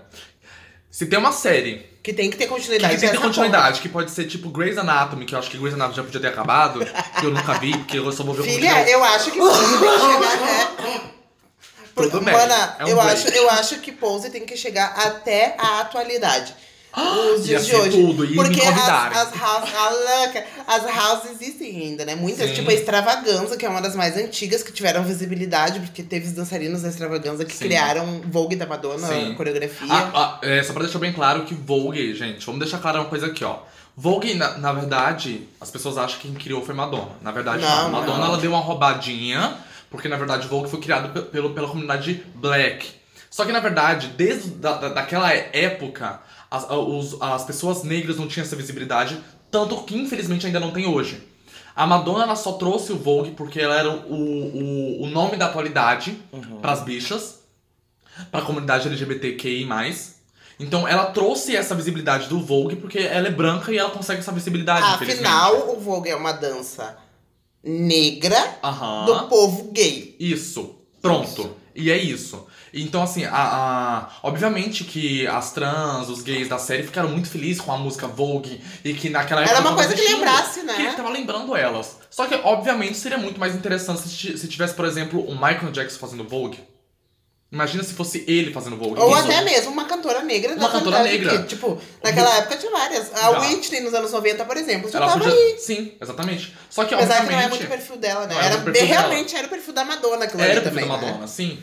Então, só pra deixar claro que o Vogue não foi criado pela Madonna. A, Madonna só trouxe uma visibilidade porque ela tinha uma visibilidade branca e era a, ca- a- a cantora da atualidade. Era a rainha da atualidade. Não que ela não seja Polêmica, hoje. né? Ela sempre foi Que polêmica. afinal também passou por muita coisa, muito Muita, preconceito, né, sim. Maná? Sim. Vamos- Gata, eu acho assim também que é muito, é muito legal, assim, dessa coisa da, da série, eh, de mostrar o, o nascimento de Vogue. o- Sim. né? E Das aí, dolls. Isso.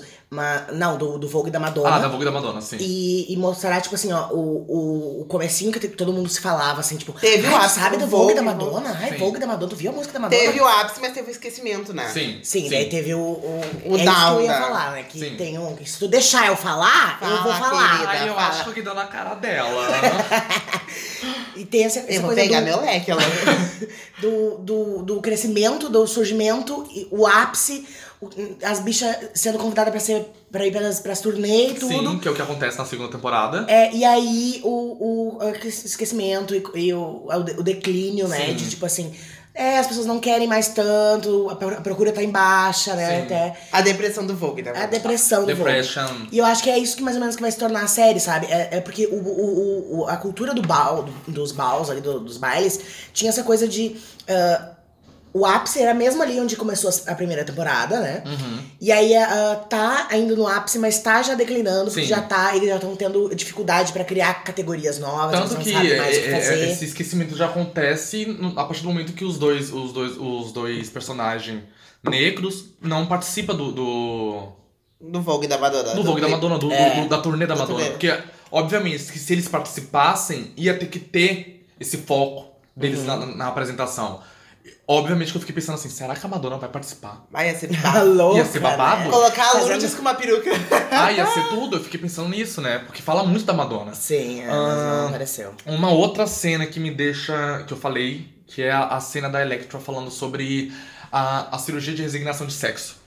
Aquela cena pra mim foi importantíssima, porque assim, ó, obviamente a gente tem que pensar assim, ó, nem toda mulher trans quer fazer a cirurgia porque ela aceita o corpo que ela tem. E saber também que a partir do momento que você começa a tomar hormônio, você começa a perder libido. Você começa a perder o sex appeal. Eu tenho um fogo no- no- na minha coceta que é incrível. Na bacurinha, Na minha, na minha xoxota, na chanícula, na na chanícula, que eu não sei o que acontece. Eu tenho um fogo muito incrível. E eu fico pensando, quando eu começar a tomar hormônio, isso vai cair. Vai baixar. Vai baixar pra caralho. E, e até que ponto eu vou começar a me entregar pras pessoas? Sabe? Sim. Até que ponto que isso vai ser tão Mana, fictício pra mas mim? isso pode dar rebote inverso também. Como assim? Dos hormônios, tipo, assim como pode acontecer de baixar teu libido, pode acontecer de aumentar mais ou não? Não, não, Ou não. é porque- um caso é de um porque, na verdade, de assim, a, to- a- a testosterona, ela tem um, um libido muito maior do que o estradiol. Vocês conseguem entender? Sim. Por exemplo, quando um, um homem trans tá tomando a testosterona, ele tá com fogo a full, porque a testosterona dá isso. E o Ah, estradiol... entendi, entendi. A- as mulheres, as mulheres têm o fogo dela. Eu digo as mulheres, as mulheres biologicamente mulher. Tem esse, esse, já esse fogo, porque já tem um libido ali na, na, na, na churanha. Já consegue. A churanha. Na churanha. Já consegue soltar. um- Mistura de Chewbacca com aranha. já consegue soltar um, um libido maior. Então, quando a mulher trans tá passando por esse processo, ela tá tomando um estradiol que ela não vai dar esse fogo. Ela vai tirar esse fogo. E Ah, muitas entendi. trans também, elas ah, tomam o hormônio o feminino e também o bloqueador. Sim, que é pra bloquear a testosterona, pra não E- ter mais isso. E aí bloqueia mesmo. Bloqueia e aí tudo. Vai, vai pra Tudo. zero. Tanto que acontece de, de não ter mais ereção. É. Tá, mas antes de, do- dar esse foco, pra mim essa cena da Electra decidindo que ela queria fazer essa cirurgia, pra mim foi muito importante. A cena que ela tem a conversa com o sugar dela, que é o boy fixo dela, que dava tudo pra anos, ela, né? que é o que tava segurando a, a house dela, que, que tava Não, que mantinha o luxo dela, né? que Porque mantinha ela o luxo, o luxo, dela. né? E é o luxo dela e não das meninas, das filhas delas. Porque a Electra ela é muito egoísta.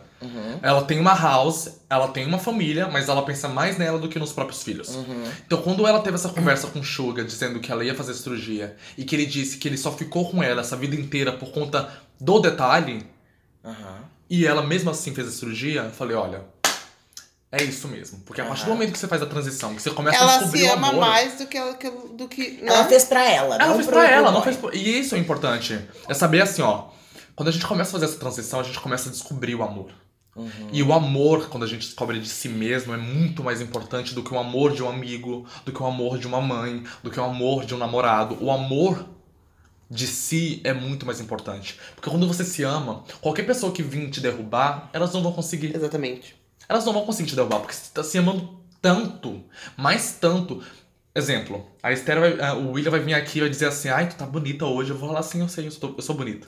Não que eu, tô- que eu tô sendo arro- egocêntrica. egocêntrica, não. É porque eu sei que eu sou bonita. Você tá só elogiando algo que eu já sei, Tu Já sabe. sabe? Mas elogiar é importante. Elogiar é importante no sentido que às vezes a pessoa tá, tá pra baixo, porque há pessoas que não têm autoestima. Então quando você diz assim, William, nossa, mas que lindo que você tá hoje.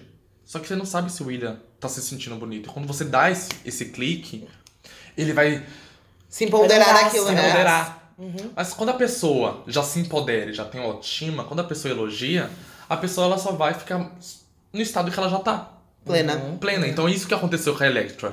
Ela já tava no, no, no poder de autoestima, de um empoderamento tão incrível, que quando o homem disse que eu estou com você por conta desse detalhe, e ela disse, não, eu vou fazer mesmo assim, ela fez, ela passou por esse Abriu processo. mão de tudo. Abriu mão de tudo e mesmo assim ela voltou pra ele e mostrou a pussy e ele não quis.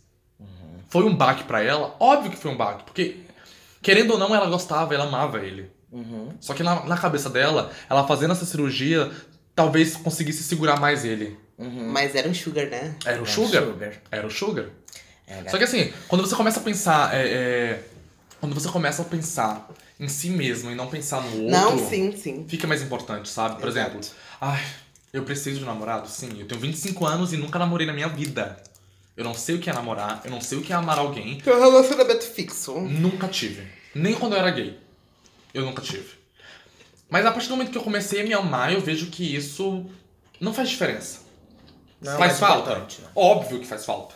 Porque eu queria ter Alguém, alguém pra, pra conversar, pra compartilhar. pra deitar agarradinho, pra sair de mão dadas, pra poder. Enfim. Óbvio que isso faz falta. Mas pra mim isso não é necessário. Pra mim, necessário agora é eu continuar com a minha transição, é continuar meu- chegando aos meus 100% de, de, de perfeição de quem eu sou. Uhum. Tá? Eu tenho um- uma coisa que eu gostaria de falar, que eu acho que a gente vai falar e vai ser o bafo. Hum. Ah, spoiler, alerta de spoiler. Oh my god, eu tô saindo. Louca. o grande bafo que teve nessa temporada, na segunda temporada, da Electra. Do boy. Da morte? É. Tu já Sim. viu, claro. Isso, já viu? Tá, prossiga, porque assim, eu só preciso dar uma luz na minha cabeça. Ela virou sádica. Ai, Ah, sim, gente. e ela- Tu sabe que aquilo ali é É baseado esse, numa. esse bafo que a gente tá falando. é, tu sabe que aquilo ali é baseado numa história real, né, mana? Sim, assim, ó. Esse, Mentira. esse bafo todo que deu da Electra, que ela botou o- o- os poppers lá na, na máscara do boy, o boy teve, O que, o que, na verdade, nacional. assim, me deixa, me, me, me esclarece o que seria aque- aquela droga. Então, o poppers, ele é uma droga que ele dá um... Arrasa, traficante!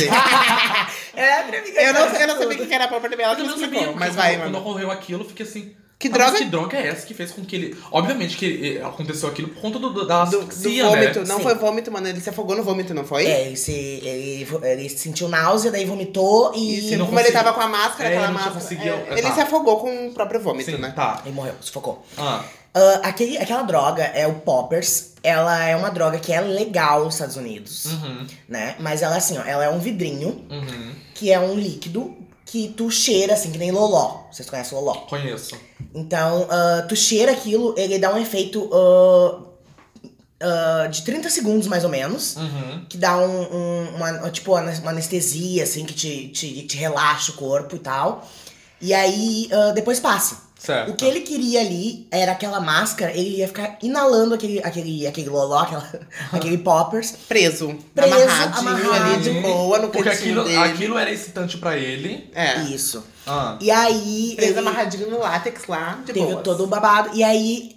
O que Foi a gente- óbito. Foi a óbito. O que, que a gente faz agora com esse corpo? Meu Deus, achei. E aí fica aquela coisa assim, ah, uma trans naquela época, como que ela ia. Ela, ela ia presa com certeza. Ela, ela era Ela vista como marginal. Já, É. pra deixar claro que isso acontece na atualidade, Atualidade. quando um, um- acontece de, de um, de um é programa. sempre a transexual, é a Sempre. marginal, né, mano? Sim. É. Tá, vai. Mas aí ela. ah, ela teve que tomar uma providência, ela teve que fazer Óbvio. alguma coisa. E aí ficou aquela coisa, né? De pra quem que a gente vai? E aí a gente tem que ficar aquela coisa. Ah, eu conheço uma fulana que fez uma coisa, não sei o Ai, que é a quê. fulana que injeta silicone. Silicone. Isso. É tudo. A bobadeira. A bobadeira, exatamente. Toda reconchutada, mas toda feia. Aham. E aí, mana, aquela parecia um história. fofão, né, mano? Mesmo muito fofão. O que, que ela fez? Ela pegou o boy e criou um casulo em, volta do boy. Sim. Ela ah, colocou ali um, um- Como é que é o nome daquele, daquele produto? Formol, não foi? Não é formal. É. Era alguma coisa em pó. Ácido em pó, sei lá? Era alguma coisa do tipo. Tipo assim. uma soda cáustica, É. assim, uma Hum, coisa. Pra corroer. pra corroer e, e aquilo ali vai ficar agindo ali durante anos e vai virar em nada. Mumificar, Ou É. virar em nada. Então, a- essa parte é inspirada em uma história real de uma bicha do Paris is Burning. Que quando ela faleceu, encontraram um corpo dentro do closet dela. E o, o corpo tava assim, só a, a múmia, assim, sabe? Só os, os, Os os ossos. ossos. e a, A gosma. gosma. E tipo, Só que tava há anos ali, tipo 15 anos tava É, já 20 ali. anos, eu 20, acho. 15 anos. Eu, eu confesso que eu tô um pouco preocupado com essa cena de, de, de pose. Que eu tô me perguntando assim. Se não vai acontecer isso agora, se as pessoas não vão se inspirar, Não, não, não, não, de maneira nenhuma. Eu digo, tá louca, né? Se bem que eu eu preciso de um closet e uma mala, porque quando eu vou todo, eu já mato. Na verdade, eu preciso de um freezer, que eu coloco já no geladouro. É, Na verdade, eu, eu tô preocupada se não vai ver um momento que ela vai ser pega nisso. Não, porque se for como foi a história dessa bicha, é. Mas é que, tipo, a inspiração é essa, eles podem ir pra qualquer lado, É. entendeu? Sim. Mas eu acho que vai virar uma coisa assim, ó. Que vai O ir, segredinho indo, dela. Indo, indo, indo, indo. Até que lá, quando eles souberem assim que, ah, vamos, vamos terminar a temporada, vamos terminar Vamos. a série. Aí vai ter um vão- desfecho. Vai ter um desfecho, um fechamento ali. Que eles vão ou ah, fazer que as- ah, ela deixe a, a mala ali, alguém, algum des- lugar. alguém descubra e tal. Eu achei importante assim, ó. Que o que precisa ser falado é que, na verdade, a- as trans e travestis são muito marginalizadas. É, eu fico muito triste quando eu vejo vídeos que se tornam memes, que pra mim não, não é engraçado. Pra mim é, É pejorativo. é, é pejorativo. Porque, na verdade, é isso que acontece. Por exemplo, eu fiz programa, saí com o boy, o boy não quis me pagar, eu vou lá, dou, dou na cara dele, enfio a faca Quebra carro jugular, inteiro. quebra o carro inteiro. Eu sou presa porque eu sou a marginal e o filho da puta não quis pagar o meu programa. Uhum. Aí você pensa assim, cadê que a, a mídia filma o homem? Sabe por que, que não, Não. filma? Porque eles, dão, eles não querem Denegrir. denegrir a imagem É. deles, entendeu? Então, assim, eu não acho legal a, a, a comunidade fazer isso de um meme. Vocês estão falando de pessoas que estão sofrendo. Porque Aham. são essas pessoas que não têm um trabalho, são pessoas que não têm uma casa, não têm uma comida. Obviamente que essas pessoas que acabam pega sendo entrevistadas, elas, Pode falar, mano. elas não têm a, a noção. A noção de que aquilo vai se tornar tão grande É, quanto ela porque- é. Fala ela de, tá- tipo, aqueles... Aquele... A Vanessa são 20 reais. A, a outra diz que foi Ó foi estuprada e foi ótimo. Obviamente que ela tava, ela tava dura, tava drogada, tava Uhum. bêbada, enfim. E ela não ia pensar, ela não ia ter essa consciência. Vai, eu não vou dar essa entrevista. Se um dia eu, Sophie, for pega e for presa, eu vou entrar com processo. Eu vou entrar com processo. Se eu não acontecer vou algo dar. do tipo. Do, do- do tipo, eu não vou dar entrevista. Mana- E se minha imagem aparecer, eu vou dar, eu vou processar. Mana, tu sabe que eu, eu já notei isso. Aqui no sul, eu nunca vi isso acontecer, tipo, de ah, acontecer algo do tipo, para uma cadeia e ser presa e tal.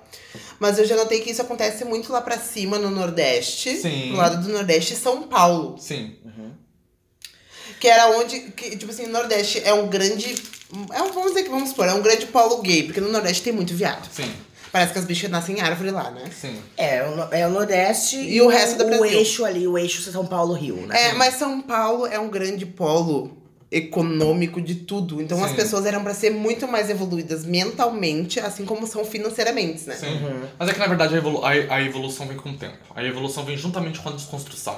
E pra haver uma evolução e uma desconstrução, você, precisa começar a se entender como ser humano perante a sociedade, não a sociedade perante o ser humano. Meu Deus, Ai, eu sou que- Clarice Tá, Lispector. querida? Ai. Alguém segura a sua filha Spectre aqui. E- mas é, essa é a realidade, sabe? As pessoas, pra começar a se evoluir e se desconstruir, começar a ver ser ser humano perante a sociedade. Sim, sim. E, e- e começar a perceber que. Toda moeda tem dois lados, né? Exatamente. Peraí, você foi descobrir o porquê que ela tá ali na televisão? Ninguém foi saber por quê. Ah, só vai saber. O foco é que a travesti bateu no boy porque o boy não pagou. Queria enfiar uma faca. Meu amor, você não tá pensando que ela não tem uma família, você não tá pensando que ela não tem uma casa, que ela não tem uma comida, que ela não tem a. a... Ou de repente ela até tem, mas ela precisa daquilo ali pra manter. Pra manter isso, exatamente. dela. E saber que. E a culpada não é ela, que o cara que foi atrás dela que foi procurar ela. Ai, que bom. Porque o clipe de Urias, de ABBA, deixa bem claro isso. Esse clipe de Urias, pra quem não viu, vejam, dê stream pra essa filha da puta que ela é trans e ela merece. É exatamente isso que tá no clipe. É a Urias paradíssima no bar e os homens se, Se pegando, se matando. se matando pra poder pegar ela ou pra bater nela. Aham. E é isso que acontece. Pra deixar bem claro, as mulheres trans estão no seu habitat natural, paradas, e os homens só querem consumir. Uhum. E ninguém vê isso. É um produto. É um produto. Somos um produto pra sociedade. E a gente não é isso, a gente é ser humano, a gente também sente. É aquela fantasia, Né, né, Nicole? mana? A gente que tem prótese, a gente sente, né, Nicole? A. Então, assim, é, é começar a perceber esse outro lado da moeda. Peraí, vou entrevistar ela pra saber sobre a vida dela. Não pra fazer com que ela se torne a palhaça da história. Porque eu acho ridículo fazer com que as gays, as trans, as travestis se tornem palhaços e não seres humanos. É engraçado a gente rir da cara dela. É Mas mas- fácil, né, mano? É, é que É assim, é aquela coisa, eh, também a gente, a gente acha engraçado no momento. Ah, até assim, eh, essa coisa, eu, eu nunca tinha pensado por esse lado, mana. Mas ah, eu, eu percebi agora que eu fui fazer esse lip sync lá no Vitrô, Uhum. que era o áudio da Neiva. Uhum. E ela fala sobre pau pequeno, né? Sim. E aí eu fiquei. ah, a primeira vez que eu ouvi, eu pensei assim, nossa, eu preciso fazer isso, é muito engraçado. Sim.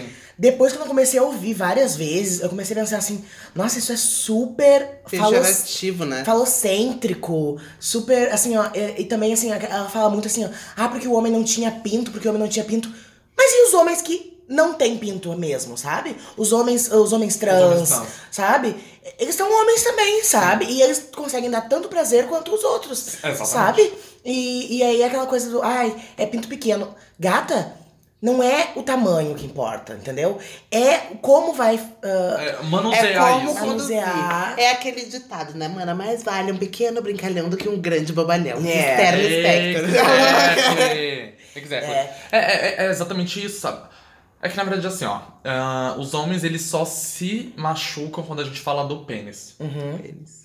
Quando a gente fala do, do tamanho Do órgão, né? do órgão, quando a gente fala do órgão deles, é isso que machucam eles. Sim. Entendeu? Então, assim, ob- obviamente que esse áudio é engraçadíssimo. É engraçadíssimo. Uhum. Só que também é pejorativo. É bem. Porque a gente não consegue colocar no, o, o parâmetro dos homens trans que, que não tem um pau. Uhum. Não, e o falocentrismo também, né, mana? O, o, tudo gira em torno do pau, entendeu?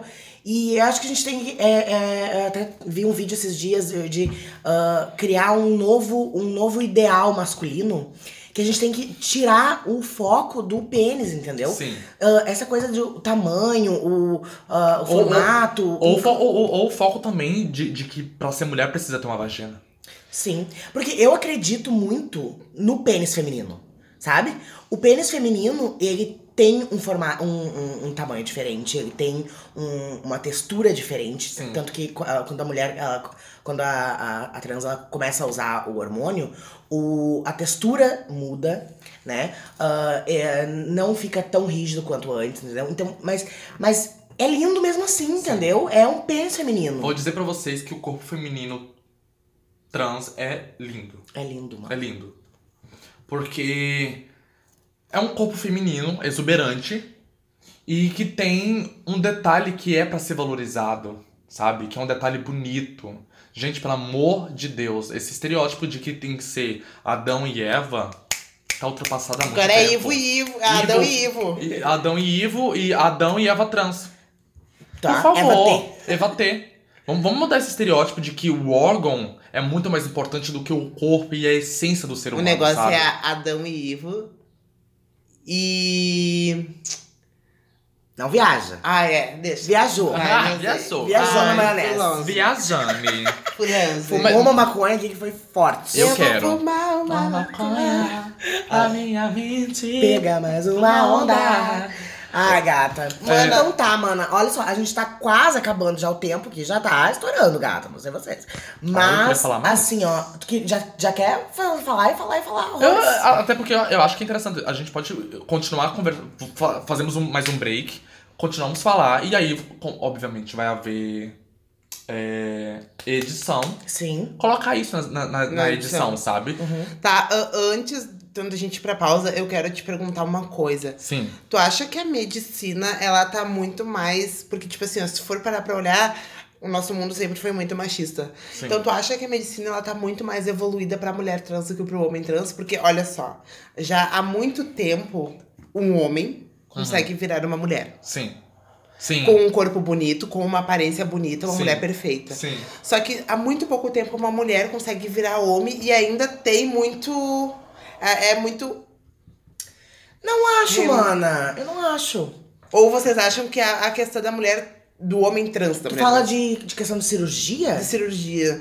Que, tipo assim, ó, a mulher, a mulher, quando vira o homem, Quando, quando ela, ela, se, ela se, transforma, né? Desculpa. É, Eu acho que também não seria a palavra transforma. Quando, quando ela encontra o seu próprio eu. Exato, é. tá. Quando ela começa a se hormonizar, ela. O, a, a- é a testosterona que elas usam, Isso, né? sim. A testos, eles, né? A testosterona, ela já dá um, um encorpamento Sim. diferente, aquela coisa, porque eu acho que ele é mais forte do que o, estra- hormônio o feminino. sim. Exato. É que na verdade, assim, ó, é, eu, eu sempre digo que é, há uma possibilidade muito maior do homem trans do que para uma mulher trans. Por que, que eu digo isso? Porque esse final de semana eu conheci o Gil, que na verdade não é um homem trans, é não binário, ele, ele que é ela, enfim, como quiser, Uhum. não se encontrou ainda, sabe? Ele disse que não se importa de, De chamar ele ele de ela. ela, não se importa. E também que ele não, se- não, se vê como um homem trans, mesmo ele tendo características muito fortes. Ele, você olha pra ele, tu vê ele um homem Belíssimo. perfeito. Obviamente que a possibilidade de, de um homem trans é muito maior. Porque você consegue bater o olho e não pensar se foi ou não foi uma mulher ou é. Você tá entendendo? Agora, quando é uma mulher trans, há essa, não há essa possibilidade, por exemplo. Eu comigo, é, eu tenho um, um pombo de Adão. Pra vocês que não sabem o que é pombo de Adão, é o gogó. O gogozão. gogózão, eu tenho um pombo de Adão, que isso já, já dá uma, uma, uma visibilidade foda. Aham. Eu tenho um. Eu vou dizer que hoje em dia as pessoas não notam mais nem pomo de Adão. Um moto. Notam. Algumas pessoas dizem que não notam em mim. Eu fico assim, sério que você não tá notando? Puta que pariu, porque eu, eu noto sempre. Não. Obviamente que tá em mim, Sendo eu vou notar sincera, sempre, né? sendo sincera, dá pra notar que tu tem um pomo de Adão. Mas pra mim te identificar, vamos supor que um dia tu foi homem, Aham. eu com certeza não usaria disso. Porque tem muita mulher cis que tu Que olha tem que às vezes parece que tem pomo de. Adão. Sim.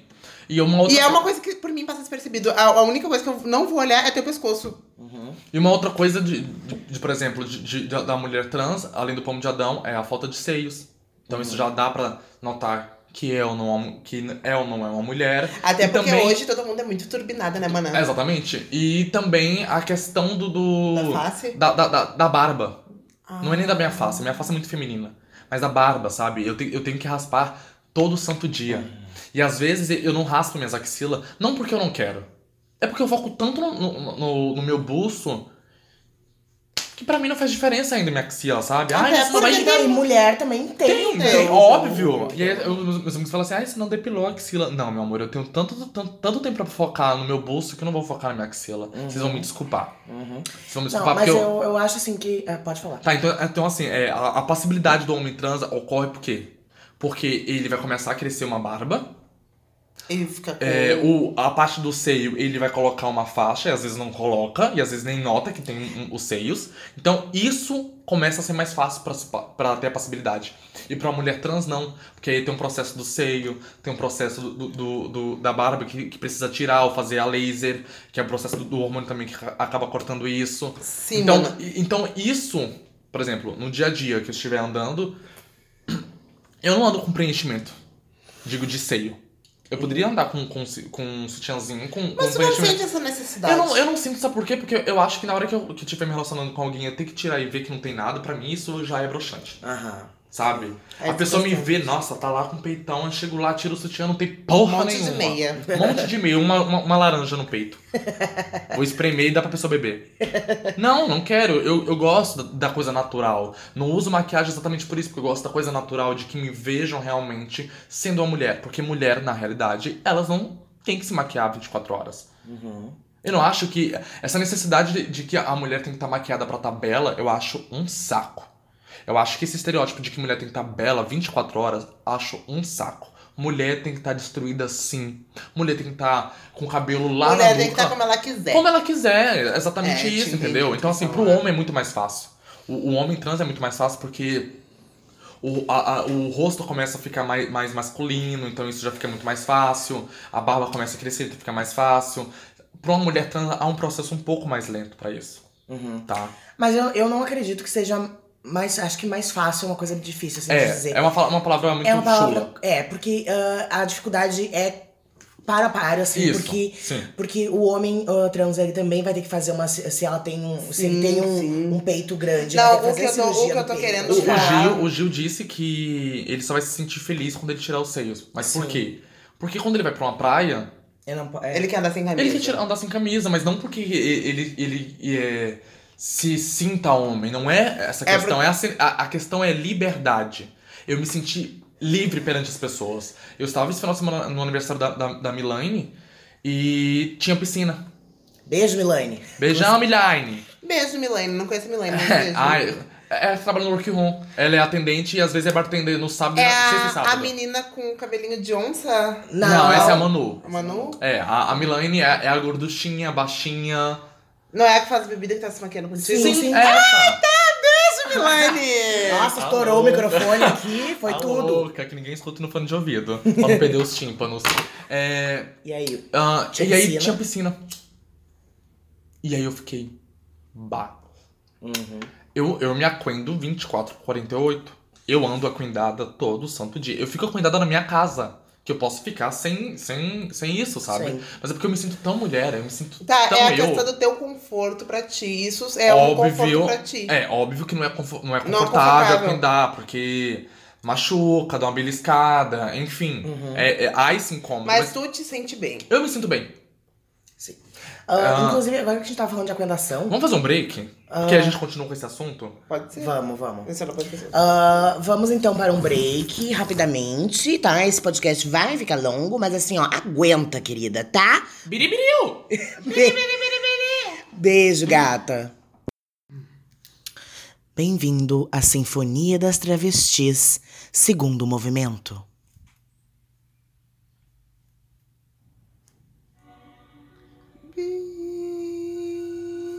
Biri biri bi, biri biri biri biri biri biri biri biri biri bi,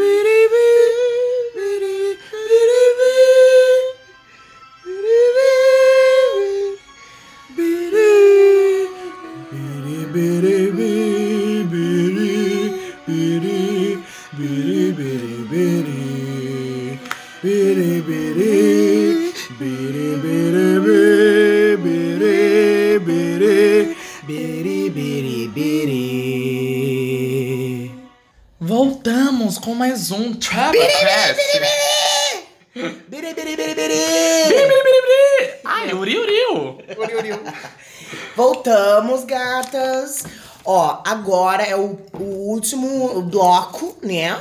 E a gente vai falar um pouco sobre mais sobre drag, um pouco mais sobre trans, um pouco mais sobre tudo. E aí a gente vai ver, entendeu? O que, que vai acontecer. O que, que mais? O que a senhora tá assim. O que, que a senhora tem feito? O que, que a senhora. ah, a senhora tá trabalhando num bar, sim, né? Sim, eu vou deixar claro assim pra vocês, ó. Eu moro aqui recentemente, vai fazer. Já tem sete meses, eu acho, já. Sete pra oito meses que eu tô aqui. Não sou daqui, sou de Goiânia, mas não nasci em Goiânia, nasci em Alagoas, como eu disse. Sete meses só, mana. Só, só sete meses. Parece que já tô aqui há anos, Ah, né? anos. Ô, gata, quanto, quanto tempo fazia que tu tava em, em Porto Alegre quando, quando a gente se conheceu? Acho que tu tinha recém veio, veio. Quando eu comecei a trabalhar no, no Work ou quando eu te conheci na Hot? Na Hot. Quando eu te conheci na Hot, acho que já tinha uns dois para uns três meses. Tava Sério? recente ainda. Nossa. Tava recente, não tava nem trabalhando ainda. Ah, então, eu tô aqui bem pouco tempo, trabalho no Workroom como garçonete atendente. Tá, querida, aquela casa. Contratada. Contratada É uma oficial. concierge do Workroom. Então, me respeita que eu sou uma hostel.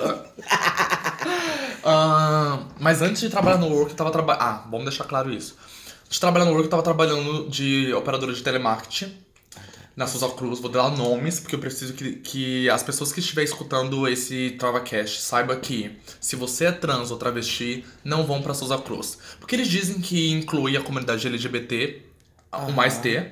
Só que eles, na verdade, eles não incluem, eles não sabem o que é incluir. Incluir é quando a gente contrata pessoas da comunidade e ah, usa isso como respeito pra todos. Por exemplo, eles não respeitaram meu nome social. O meu nome no, no PC Era o nome de batismo. era o meu nome de batismo. Então, a qualquer momento que eu saísse pra fazer minha, minha- pausa de 10 minutos, qualquer pessoa podia chegar no, no meu PC e ver meu nome de batismo. Então, isso é uma falta de respeito, é uma invasão. Uhum. Mas aí quando tu, tu, tu falava o teu nome pros. pros... Eu falava como Sofia. Tá, e, e, mas eles não, não Não obrigavam a fazer. a Não, falar. até um momento que, um dia antes de eu entrar pro, pro, pro atendimento de verdade, a gente num treinamento, eu chamei todo mundo no treinamento e perguntei se ele já tinha eh, tido convivência ou convivido com pessoas trans. E uns disseram que sim, outras disseram que não. E uma das gurias perguntou assim, mas qual é teu nome? Qual foi teu nome de batismo? Eu falei, olha, esse tipo de pergunta a gente não faz. Então, pessoas que estiverem escutando isso, perguntas sobre passado a gente não faz porque é passado. Uhum. Passado é passado, fica pro passado. Na verdade, não sobre o passado, mas sim como o, o nome, que eu acho que é uma coisa que afeta tanto, né, Mana? Eu acho indelicado, extremamente invasivo. Porque, tipo assim, do teu passado, tu falou muitas coisas aqui. Sim. Sobre a tua vida. Sim, Mas. nada que, que deixasse referente quem eu fui, Exato. sabe? Que deixasse tão escrachado. Eu acho que, que é indelicado perguntar pra pessoa qual foi o nome dela. Fica parecendo que o nome que a pessoa tem agora não é válido, sabe? Que é válido o Tá. que tá escrito ali, que tá Mas assinado. qual é o teu nome? Então, Então, Deixa e, e aí essa pessoa fez essa pergunta e eu disse isso pra ela. E quando foi no outro dia que eu entrei pra, pra trabalhar de verdade, o meu colega de, de, de treinamento viu meu nome e gritou meu nome por duas vezes. Ah. Ou alto por duas vezes. E achou engraçado. Eu fechei a cara, Eu, inclusive, tava lendo o livro da Atena Beauvoir. Quem não conhece a Atena Beauvoir é uma escritora Ah, maravilhosa que ela precisa estar aqui e ela vai aceitar esse convite. Sim. Sim, nós, nós tivemos contato com a Atena no primeiro dia da parada, no teatro, esqueci o nome do teatro agora. No Ali na- centro de cultura ali. de- É, centro de O cultura. anfiteatro não, né? Não, Não, é no é- teatro, tem bem na Ipiranga ali, perto da Zero Hora. Ah, me esqueci. Enfim. Então, é, a Atena Beauvoir é uma mulher. Ela é escritora. Ela é poetista. Professora. professora é tudo e é um ser incrível que vocês precisam conhecer. E eu tava lendo o livro dela de trans, trans, transantropológico. Uhum. E aí eu saí de lá e tava lendo esse livro e falei, eu vou pedir demissão. Uhum. Eu tava recém-contratado, não tinha nenhum mês ainda. Como que eu ia pedir demissão numa empresa que eu acabei de ser contratada? Mas eu não vou pedir, vou pedir demissão por quê? Porque há outras pessoas que estão na mesma situação que eu e que não pedem demissão porque precisa desse emprego pra sobreviver. E nem é pra viver, é pra sobreviver. Só que eu não, não queria me colocar nesse, nesse, nesse papel de estar numa empresa onde eu não sou respeitada. Só que eu penso assim, eu não quero que as pessoas me respeitem, eu quero me respeitar primeiro. Ex- Exemplo, se eu fico com algum boy e o boy não me respeita, ele não é ele que tá faltando com respeito, é eu que estou faltando com respeito comigo mesma. Estou deixando isso passar por acontecer. essa situação. Estou passando por essa, deixando pa- passar por essa situação. Então pedi demissão, porque eu sabia que ia ser contratada pelo Workroom. Então, pessoas que estiverem precisando de emprego não vão na Social Cross. Ponto.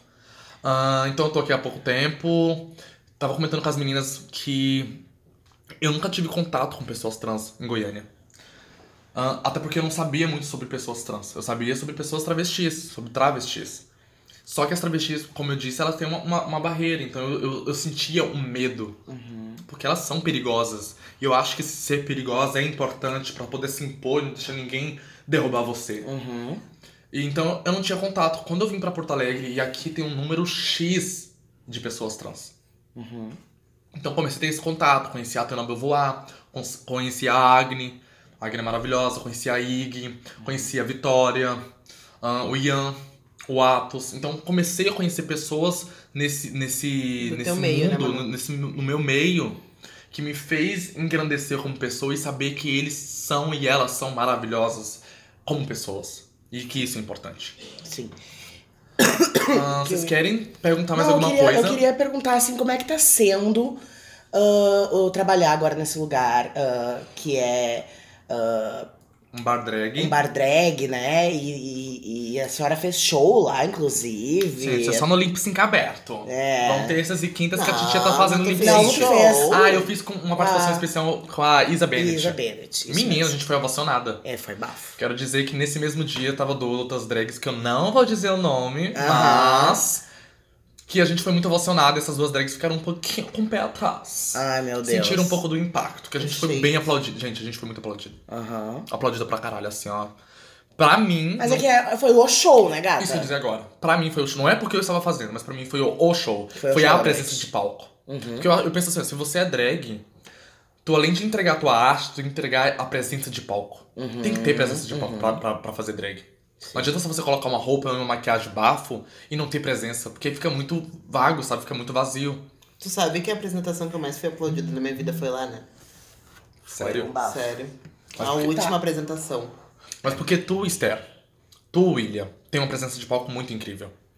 Eu acho que Baby Doll é do mesmo jeito. A presença de palco faz com que as pessoas que estão assistindo se sintam tão poderosas naquele, naquele momento que, quer, que queiram também ter essa presença, sabe? Que muitas pessoas têm a, a timidez. E quando a pessoa se monta, a pessoa tem um alter ego. Uhum. Então ela mostra um outro lado que ela não tem no dia a dia. Então as pessoas que estão ali vendo também querem ter essa presença de palco. E como é que tá sendo? Como é que tá sendo, assim, ó, ó, ó, como é que as pessoas estão te tratando? Como é que... A reação das pessoas, é, É. isso, mano. Vamos deixar claro aqui umas coisas aqui então. Sou bem, sou bem, bem recebida pelas pessoas. Eu, eu sinto uma empatia muito grande pelas pessoas, pelo, pelo, pela, pela clientela, mas a contrapartida recebo também muita falta de informação, muita ignorância, mais por parte das mulheres. Algumas mulheres me chamam, me tratam no masculino. Mulheres? Mulheres. Eu, eu sempre deixo claro isso assim, ó. É, eu receber a, a, a ignorância por parte dos homens, eu entendo. Porque homem é ignorante. Uhum. Porque homem, eles não conseguiram e não conseguem se desconstruir nem evoluir por, por achar que a masculinidade deles tem que ser o, o pico da pirâmide, sabe? E isso não, não é verdade. Eles não são o pico da pirâmide. Quem são o pico da pirâmide são as mulheres. Ponto. E algumas mulheres erram, cagam no rolê. E eu ter que corrigir é constrangedor pra mim e é constrangedor pra elas. Sim. E eu sinto a energia, tipo assim, se você entra num, num lugar que tem uma bandeira. Ai, gata, eu tenho que falar uma coisa dessa bandeira. Ah, Gata, eu fiquei. Assim, eu não sei. ah, tu- já quando tu ah, começou a trabalhar, ela já tinha aquela bandeira? Eu acho que não, né? eu acho que não, eu não tinha focado. Eu acho que não, eu acho que não. Quando eu, tipo, eu te vi trabalhando lá, e aí eu fiquei assim, tão feliz. Mas quando eu vi aquela bandeira lá, assim, que- aquela bandeira trans, gente, tem uma bandeira, bandeira LGBT, uma bandeira do arco-íris e do lado uma bandeira trans. Sim. Gata, aquilo ali me emocionou um pouquinho, sabe? Eu fiquei assim, ó, ai, tudo na vida de Patrícia. Tudo na vida de Patrícia. Sim. E a, a Mila ficou muito feliz, porque é- até então ela era a única mulher do, do, do ambiente, né? E você trabalhar com vários homens, mesmo eles sendo gays ou não, isso é foda pra uma mulher. Porque fica parecendo que ela não tem um, um local de fala. Então quando eu adentrei ali, pra ela foi muito importante. Sim. Ai, tá vindo uma mulher trabalhar comigo, mais uma pra, pra, me, pra me dar um apoio, pra me Fortalecer. Pra fortalecer isso. E. Então, assim, algumas mulheres cagam no rolê. Sim. E é chato. É chato porque, assim, será que eu preciso estar maquiada pra mostrar que eu sou uma mulher? E mesmo se eu estiver maquiada, vão achar que eu sou drag. Uhum. Porra, você. tá- Será que é difícil você me ver e não ver uma representação feminina? Porque eu sou feminina. Independente da roupa. Independente da maquiagem. Independente do meu cabelo. Eu sou feminina. Então eu não preciso de, de, de estar com uma bandeira dizendo, ei, eu sou uma mulher. Uhum. A a Atena conta em, em algumas palestras que ela faz que ela teve que tatuar o rosto dela pra poder ser diferenciada. Isso é foda. E teve muita gente que, ah, que tatuou ela diferente depois que ela começou a tatuar a cara. Sim. Porque eu me lembro da. Eu me lembro dela antes de fazer as tatuagens da cara. E as pessoas falavam mesmo, assim, falavam, tipo, ai, tipo, ah, bem preconceituosas, assim, ai, Sim. tu viu que a Atena fez uma tatuagem na cara?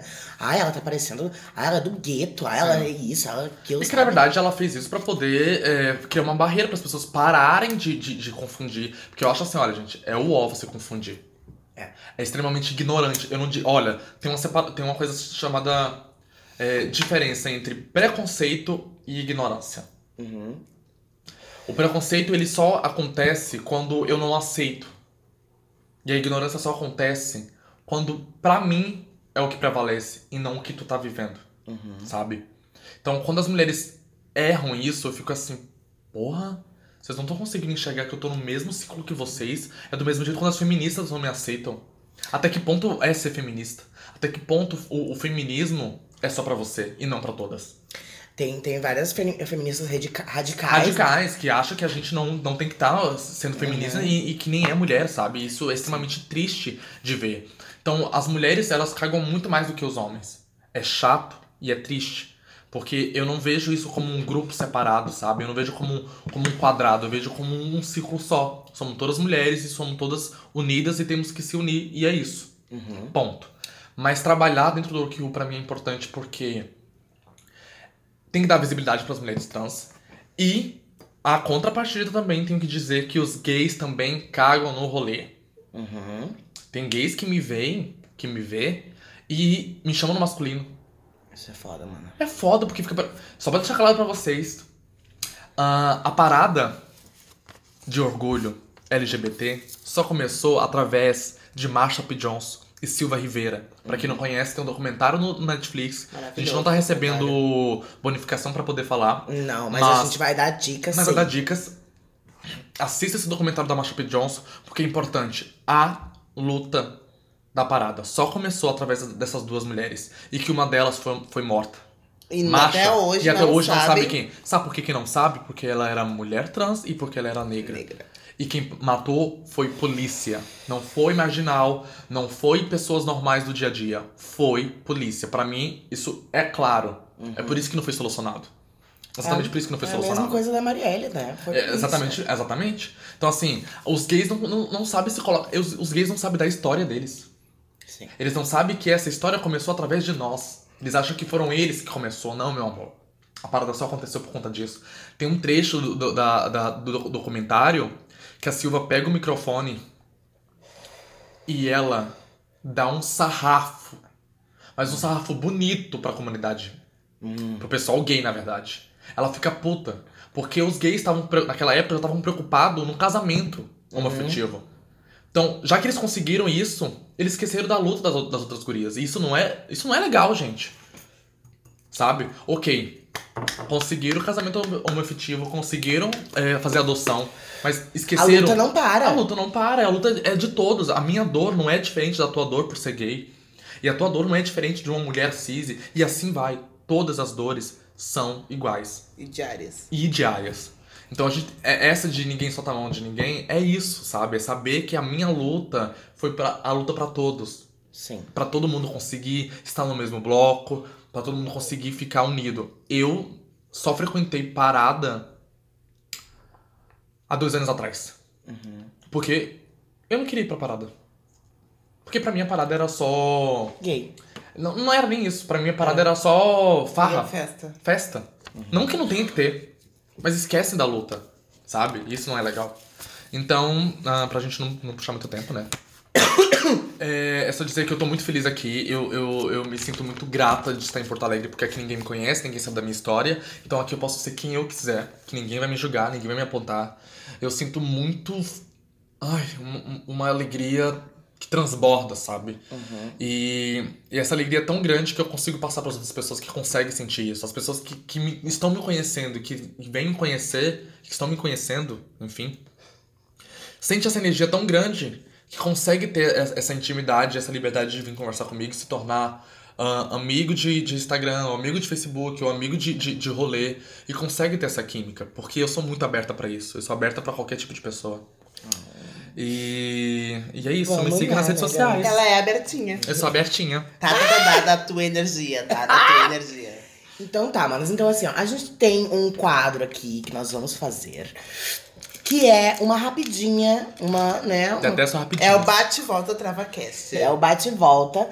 Eh, nós vamos ah, te falar uma, uma coisa. E aí eh, você se aproprie disso e fale o que você tá pensando nessa, nessa palavra. Uma, res- uma, uma, uma, palavra. palavra só. Uma palavra só, exato. Isso. Tá. Tá? Ah, não precisa ser uma palavra só, tipo, algumas coisas. ah, Pode ser ter mais que uma pode palavra, ser só uma mais, frase. entendeu? Uma Tá. frase, é. Então tá, então ah, vamos começar. Um filme. Marsha P. Johnson. Documentário, não é um filme, mas é um documentário Marsha P. Johnson. Um livro. Contos transapo- transapológicos de Atena Beauvoir. Tá, transantropológicos. né? Isso. E tá. Ah, inclusive, tu tem pra me emprestar? Tenho, tenho, impresso sim. ah, eu quero muito. E, ah, continuando. Ah, uma série, Uma série Pose. Pose. Pose. Pose. tá? Vamos lá. Um ocobafo. Oi? Um ocobafo. Bafo. Bafo. Não entendi. Um ocó, O mano. que seria um mocó? Um boy babado. Um boy bafo? Aquele que tu mostrou o vídeo teu. Ah, não. Um boy bafo? Não tem um boy bafo. Sabe por que eu não tenho um boy bafo? Porque eu não quero dar biscoito pra esses boys. Toma. Tá? Ah, uma novela. Ah, a da Carminha, que eu esqueci agora, é Avenida a Brasil? Avenida Brasil pra mim é a melhor novela de todas. Vai reprisar agora. Vai aqui. Vai Revisar. avisar. Sim. Uma droga. Maconha. Ah, um conforto. Ah, ser livre. Isso pra mim é um conforto. É uma preocupação. Uma preocupação? Ah, saber que ainda existe preconceito. Ah, um medo. O medo é o medo que eu sinto todos os dias de, de saber que eu posso não voltar pra casa. Um otim de preferência. Otim, bebida. Ai. Um drink. um drink. bebida. Minha bebida favorita é Sex on the Beach. Toma. Ah, uma música. Bah. Eu vou colocar. Freedom de Beyoncé. Frida de você. Um álbum. Um álbum. Ai, o álbum pra mim, o melhor mais. O melhor álbum de, de, de Queen Bee, Lemonade. Tá, tudo. Uma banda. Uma banda. Puta que pariu. Uma banda, uma banda. Pussycat Dolls. Arrasou. Uma drag. Silvete Montilla. Silvete Montilla. Tá, tá, tá se achando, tá, tá, tô adorando. Do meu salto não vou descer. Sou menina, eu cortei com Eu Tramontina. sou garota, eu sou sou menina, eu cortei com Tramontina. E agora, pra terminar, Hum. uma trava. Ai, uma trava. Ahn, Agni e Ig. E Vitória.